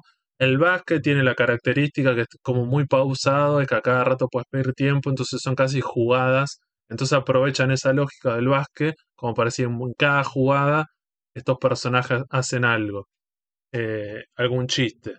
Después me parece que la película va bastante bien. Después habría que ver yo que se termina. Eh, Lebron no sé si El- dijo algo. El Pato que- Luca, el Pato Luca fue bastardeado igual que en la 1 también, ¿eh? Porque en la Bien. 1 lo re denigraban. Pero es el chiste del personaje. Me parece que el Pato El Lucas me parece. El, el chiste del personaje, el Pato Lucas, es que él se considera que es el líder y que es el más poronga, y cuando en realidad es el más capito. Cierto, me parece que, que el personaje. Este buena, personaje. buena- buena referencia. Sí. Este personaje en las dos películas y en la serie siempre es eso, el chabón realmente se la cree y no está a la altura y me parece que en esta película está bueno como lo ningunean o como diciendo, bueno, pero incluso le dejan, le dejan ese rol, en vez de humillarlo, termina siendo como él el técnico sin saber nada y no, no sé si está tan mal. Después, bueno, Sí, habría que... es- A mí me En gustó. la serie siempre es el, como que el, el loser que pierde, en que viste que siempre compite con Boss Bunny y en- en- está el cazador, temporada de patos, temporada de conejos, temporada de pato, y bueno, siempre pierde- sale perdiendo él eh, con Boss Bunny, pero sí, sí, es como, sí, yo creo que la caracterización es la misma de la de la serie, de la serie clásica de, siempre- de- de la Warner. Y es como el chiste. vos- Hay que pensar que cada personaje tiene un chiste que tiene que ver con eso. Menos Lola Bonnie, que como que no es un personaje muy humorístico, que si vos lo ves, no sé si tiene algún chiste a diferencia de lo otro, como que es cagándose de risa a todos los personajes. No sé si piensan en cada uno de los seria, personajes. De la abuelita, por ejemplo, es, por ejemplo, es subestimarla. Eso, y eso siempre también pasaba en la serie. En la Sí. película, bueno, Ah, ella bueno, está la referencia de Matrix buscar, acá, otra, está otra. en el mundo Matrix, claro. Entonces, digamos, tiene habilidades que uno no piensa que una abuelita podría tener. Y a su vez en la serie clásica también, uno lo piensa que es una dulce indefensa de yo, y por ahí saca eh, cualquier habilidad y te quedas sorpre- sorprendidísimo, digamos, sorprendidísima. Una poronga el personaje ese. Es buenísimo. más o menos como son todos los jubilados en Nah, Argentina, que es como la caracterización de los. Recañino, man, estuvieron regregados en esa película. ¿no? Pero, pero ¿qué, qué querías hacer con La esos inclusión, la inclusión de adultos mayores. Tien- Tiene muchos personajes y cada uno de los personajes tiene como su momento para brillar y nada más que eso. Vos fijate que la, la película me parece se centra más en los malos, en los villanos que son estos jugadores de básquet. Cada uno está caracterizado como, como un monstruo que tienen habilidades y un par de cosas. Y a pesar que la película dura dos horas, toda esa parte me parece que dura bastante poco la parte de la resolución de la película del partido. No hay tanto desarrollo ahí, entonces no sé si da para luz, que se, todos se luzcan. Y esos personajes, cada uno de esos personajes, el chiste, yo que sé, el correcamino es rápido y el coyote lo quiere comer. Y es eso, güey. ¿Y qué más le va a pedir a esos personajes? ¿Tienen algo más? No sé, Y el, corre- ¿qué- el, el coyote que saca cosas, eh, digamos, de saca marca Acme que no le funciona y no sé herramientas de todos lados en el que no existen, eso también es muy... Bueno, Pero es una de las eso. cosas que a mí me, me gustó, que fue, o sea, fue diferente de la primera película, que la primera película, obvio, se mostró más básquet, y en esta película se muestra más de la personalidad y digamos, y demostrar lo propio de cada personaje de justamente de, los Looney Tunes. Me parece que va, va un poco eso, y también eh, va, digamos, de, como de la mano de, eh, de lo que quiere lograr justamente, bueno, en la película, el hijo de eh, el hijo de LeBron, que, obviamente que quiere que lo acepten como es. Entonces, al aceptar a Looney como son, que son eso, digamos, que son estas locuras que van pasando por todos lados, este, durante el partido, a su vez también es como que es un proceso de aceptación hacia lo que el hijo quiere. Eso me parece que hay, hay, hay, como un nexo entre esas dos cosas. Sí. Y después yo no sé si queda algo más, porque digo, la película más vale que va a ganar LeBron, el hijo se da cuenta, él se da cuenta, hay un camino de redención de amplios personajes que hicieron las cosas mal, se perdonan, todo bien, un mensaje, todos felices y esas cuestiones. Eh, es medio raro, se- se- yo qué sé, era una película para un público infantil, entonces si tienen algunos agujeros de guion o un par de cosas que no queden tan claras, y bueno, tienen que ser entretenidas, no sé, digo, al resto de la gente, digo, el- si les gustó, qué le pareció, digo, si, si hacemos una comparación entre... También es importante que la edad que tenemos nosotros, la mayoría, a diferencia de Sarina que tiene arriba de 45 años, todos estamos en los 30 y picos, y cuando, vieron la, cuando vimos la primera, teníamos menos de 10 años o éramos chicos. Entonces me parece que éramos el público para esa película. En cambio, cuando vemos la segunda, ya no somos el público objetivo de esa película. Está pensado para un público mucho más chico. Entonces nosotros la vemos de otra manera. O así, puede ser, te das cuenta que es entretenida, digo, tal vez si la veo, no sé, si Manija lo ve con su, con su hijo, eh, tal vez puede disfrutarla porque tal vez el hijo que tiene 10 años la ve y la disfruta y se cae de risa algunos chistes vos decís, cuando sos un poco más grande no te causan gracia, pero bueno, vos no sos el público. Entonces no le podés caer a una película como diciendo como re pelotuda porque no está pensada para vos, ¿cierto? Sí, No igual de todas maneras sí. es entretenida. te gustó. La- sí, Sí. a mí me gustó. Yo la miré sin ninguna expectativa de nada, justamente pensando eso, exactamente lo que acaba de decir, que por, digamos, yo la, por la edad que tengo, capaz que no la disfrute tanto, y la verdad que eh, por lo menos se me pasó bastante, fue bastante La, amena la, recomendás, me parece que fue, fue entretenida. Sí, sí, es entretenida. Si vos querés ver una película para no pensar, digamos, para no pensar nada en nada y ni, ni reflexionar acerca de nada, y solamente para entretenerte la podés mirar. Sí, sí, sí, o sea, o- o justo te agarra fin de semana, porque seguramente durante la semana estás mirando Tinelli para, para ocupar ese espacio de no pensar y llega el fin de Cancelaron semana. Tinelli igual. ¿Lo cancelaron al final? ¿Lo Sí, está levantaron? por, por Creo está cancelado. Está complicado, está haciendo el peor rating de la historia, de, su, de la historia del programa. Yo- Se, se viene especial. En cualquier momento lo vamos, lo vamos a anticipar ahora. Sarina está preparando un especial de video match, show match, ritmo de la noche, los sketches y eso. Lo estamos preparando con Sarino. En cualquier momento sale. Bueno, ya podemos dar la, la premisa. Tengo el, tengo el vinilo de, los de los gomas. La Sí, por eso. Eh, digo, No, escuchá, yo en mi caso, en mi Sí, caso yo digo que eh, el, desa- el desarrollo que se hizo en esta última tendrían que haberlo hecho en la primera. En la primera es como que te deja con, con ganas de ver más cosas en la época, ¿no? sí. Eh, y esta yo la, la vi y me, me entretuvo, pero tampoco para ir y comprarme el DVD en algo de colección, ¿me entendés? Comprarme el, muñeco. VHS Jam 2 porque no va.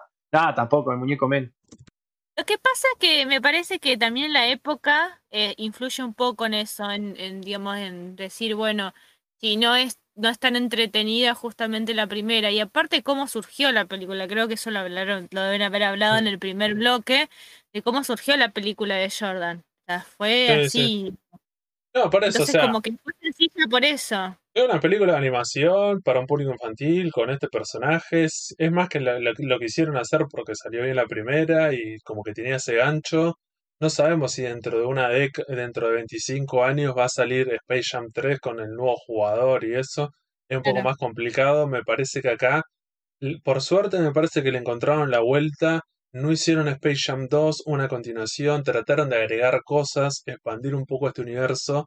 Incluso hay un montón de rumores con el cameo de Jordan, como diciendo, che, Jordan debería aparecer, Jordan está retirado, tirémosle un, par de pesos y bueno, me parece que debe manejar otro, otro, otro papel moneda y que participe en la película. Podremos tirar el spoiler, que en re- spoiler en este momento, de que sí, Aileen dice que sí, que aparece en realidad el hijo de Michael Jordan, eh, Michael B. Jordan, eh, y, hay, y hay todo un cameo, ¿cierto?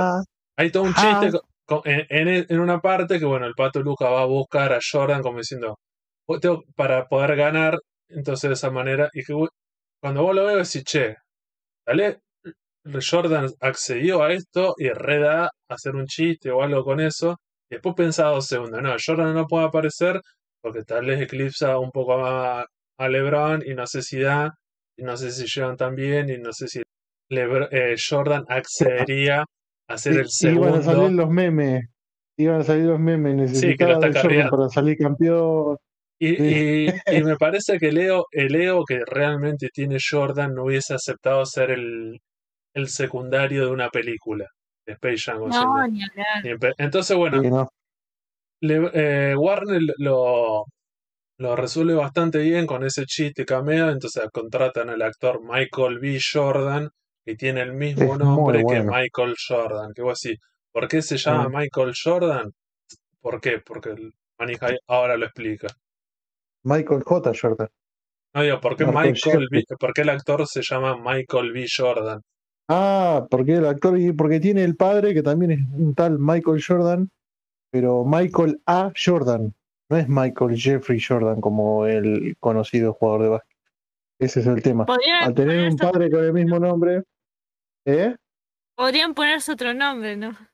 Eh, viste. En Estados Unidos, viste que es medio Brasil común de moda. de poner los junior y todo eso, poner utilizar. Y me parece entonces vos decís, bueno, por- Uh, Ah, en- encima, este actor es bastante conocido. Cuando apareció, eh, siempre utilizó su segundo nombre como para, para que no haya ninguna confusión o chiste o lo que sea. Porque es como diciendo, bueno, quiera o no, Jordan todavía sigue siendo una marca bastante conocida. Y a pesar que el chabón está en otro rubro, que es la actuación, hay una referencia con eso, como diciendo, hay una confusión. Algunas personas pueden confundir eso. Pero bueno, no tiene nada que ver. Jordan tiene hijos, son grandes. Uno de sus hijos intentó llegar a jugar al básquet, no llegó a la NBA, se dedicaron a otras cosas. A diferencia de los hijos de LeBron, que como aparecen en la película, uno es chico, pero hay uno que está jugando y tiene posibilidades en un par de años de tal vez llegar a la NBA y jugar la liga que está jugando su padre, porque casi que le daría la edad, ¿cierto? Creo que LeBron tiene cuánto, 38, 36. 36, ¿cierto? Podría jugar hasta cuántos años más, tal vez Sí, de 5, man, tiene mi edad. Eh, tal vez puede jugar Pero 5 mucho- años más. No sé si llegará, porque empezó a jugar a los 18, medio jugado. Pero el físico le da, va, por ahí se lesiona y no, no llega a nada. Yo pero no, yo no creo, qué sé yo. por- porque a diferencia de, por ejemplo, cuando otros jugadores me parece, no sé, es como Kobe Bryant. Kobe Bryant también arrancó a los 18 y antes de los 40 se tuvo que, se tuvo que retirar porque no le dio el físico. Y porque Pero jugó- no, ah, ojo, no Pues sí, le dio también. el físico porque se lesionó, se, se le cortó el tendón y después de haberse cortado el tendón ya, ya no volvió a ser el mismo jugador y decayó muchísimo. Ese es el tema, la lesión. LeBron no es un jugador de lesionarse porque recién tuvo una lesión fuerte hace tres años, ¿entendés? No- no- en- imagínate, hace tres años, el chabón entró en el 2003 y hace tres años que tuvo una lesión fea. Imagínate el físico pro- privilegiado que tiene. Eh, un tirón en la ingle o un desgarro, no sé qué tiene, que eso lo, lo tiene mal traer todavía. No se recuperó del todo, pero bueno, aunque sea le dio un campeonato a los Lakers. Pero hace, hace el- el- las voladas esas angelicales que hacía Jordan, que te saltaba como 10 metros Jordan más o menos. No, no, no, no, no salta de la misma forma que Jordan. Eh, Ni por ahí casualidad, ni siquiera, ni siquiera es tan buen tirador, ni siquiera es tan buen tirador como Jordan.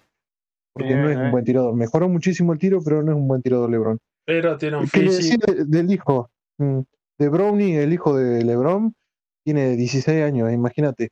Llega justito para el último año de LeBron, si se sigue manteniendo saludable. O sea, y LeBron tiene pensado, o tenía pensado cuando firmó el contrato con Lakers, es, él queda libre justo el mismo año que puede ser drafteado el hijo.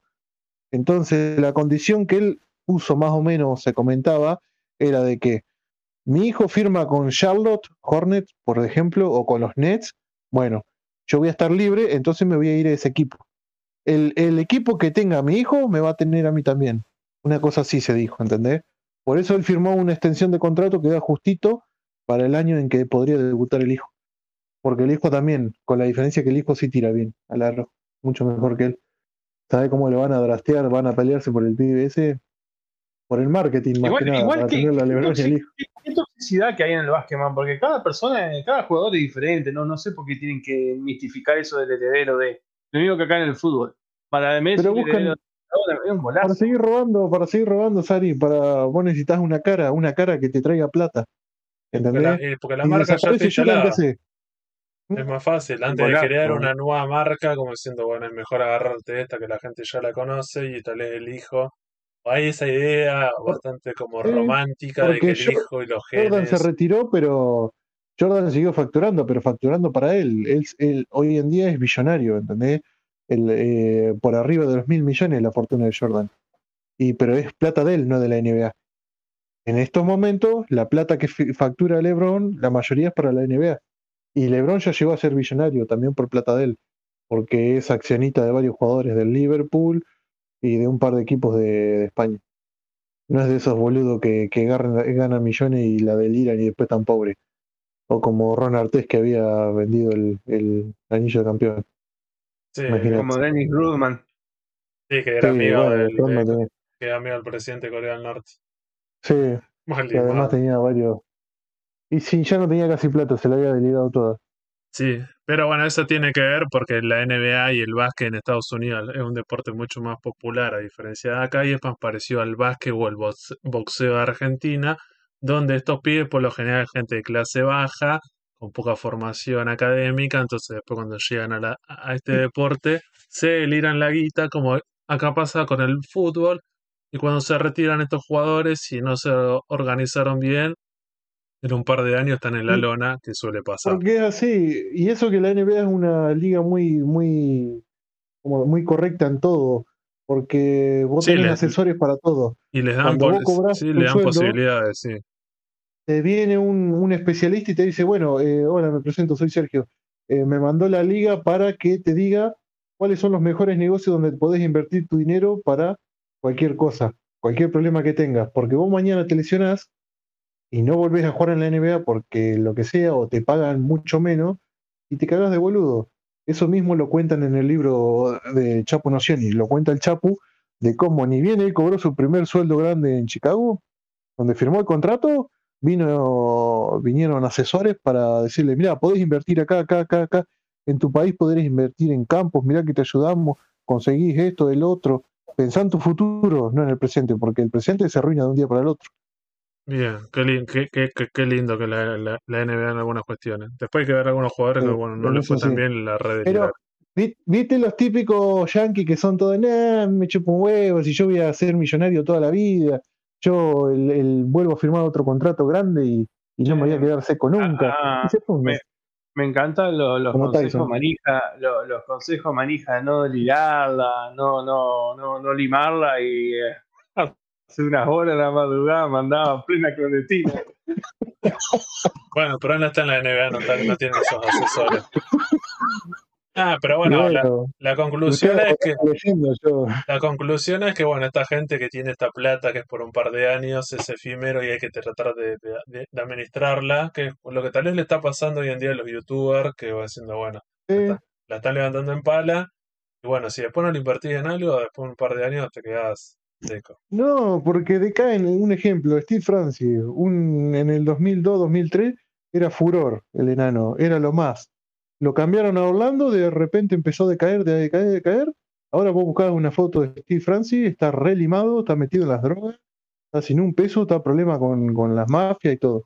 ¿Entendés? Y jugadores como eso, ni te cuento. Y los que han, los que han fallecido por, por drogas, ni bien firmaron con la NBA diciendo me voy a comer al mundo y después terminan muertos. ¿Sabes la cantidad que hay? Y eso, O- eso, o- es lo que tiene, eso es lo que tiene que hacer el Kun Agüero con el streaming.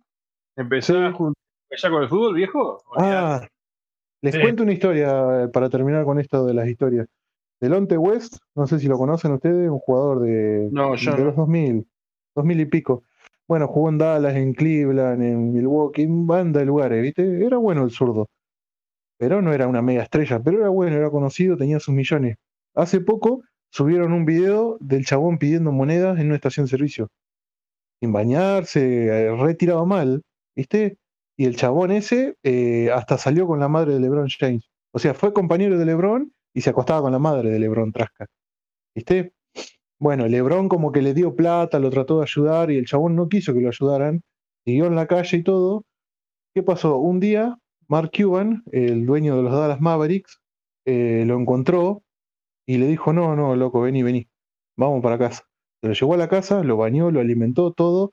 Le dijo, mira, ¿qué querés hacer de tu vida? ¿Que yo te dé plata para que te mantengas o querés que yo te ayude? Porque así no podés seguir. El chabón le dijo, necesito ayuda. Bueno, agarró a Mark Cuban, del bolsillo de él, fue y le pagó la mejor rehabilitación y todo para que el chabón se recuperara. El chabón fue, le hizo caso, fue a la rehabilitación, se recuperó y Mark Cuban le dijo, ¿estás recuperado? Sí. Bueno, ¿sabes lo que vamos a hacer ahora? Yo te voy a dar un trabajo fijo, vas a trabajar para Dallas y esta es mi forma de agradecerte por el título que vos le diste porque fue eh, salió campeón con Dallas.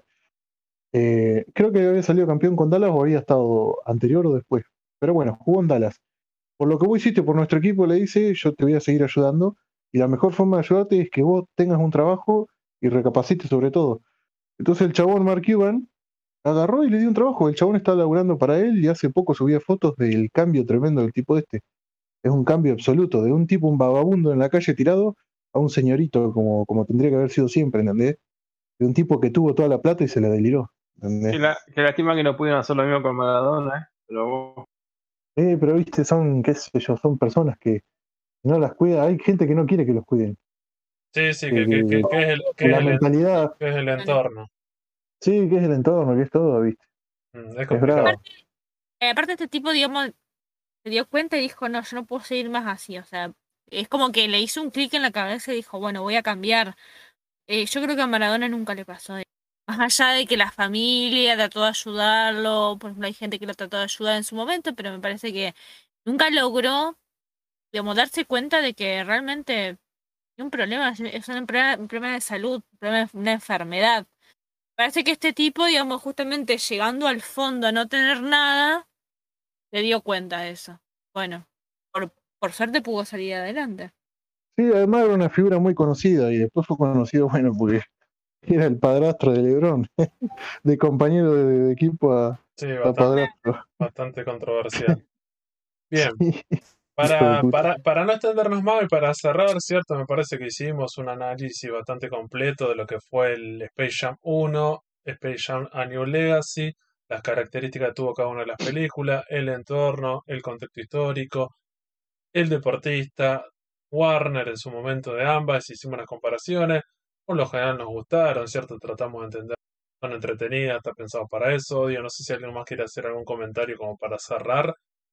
No, yo de mi No, parte no. nada. Bien, entonces de esta manera, gracias a ver por, por habernos escuchado, gracias a la gente que pudo participar en este, en este podcast, que, que da su vida por el podcast. Eh, nos vemos, muchas gracias a todos, nos vemos la próxima semana. Esto fue Space Jam, el especial, programa número 41. Saludos, gente. Nos vemos.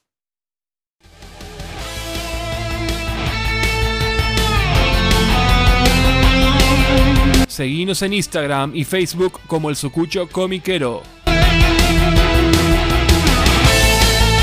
Y escuchanos en Spotify, Google Podcast, Anchor y otras plataformas de podcast. El Sucucho Comiquero.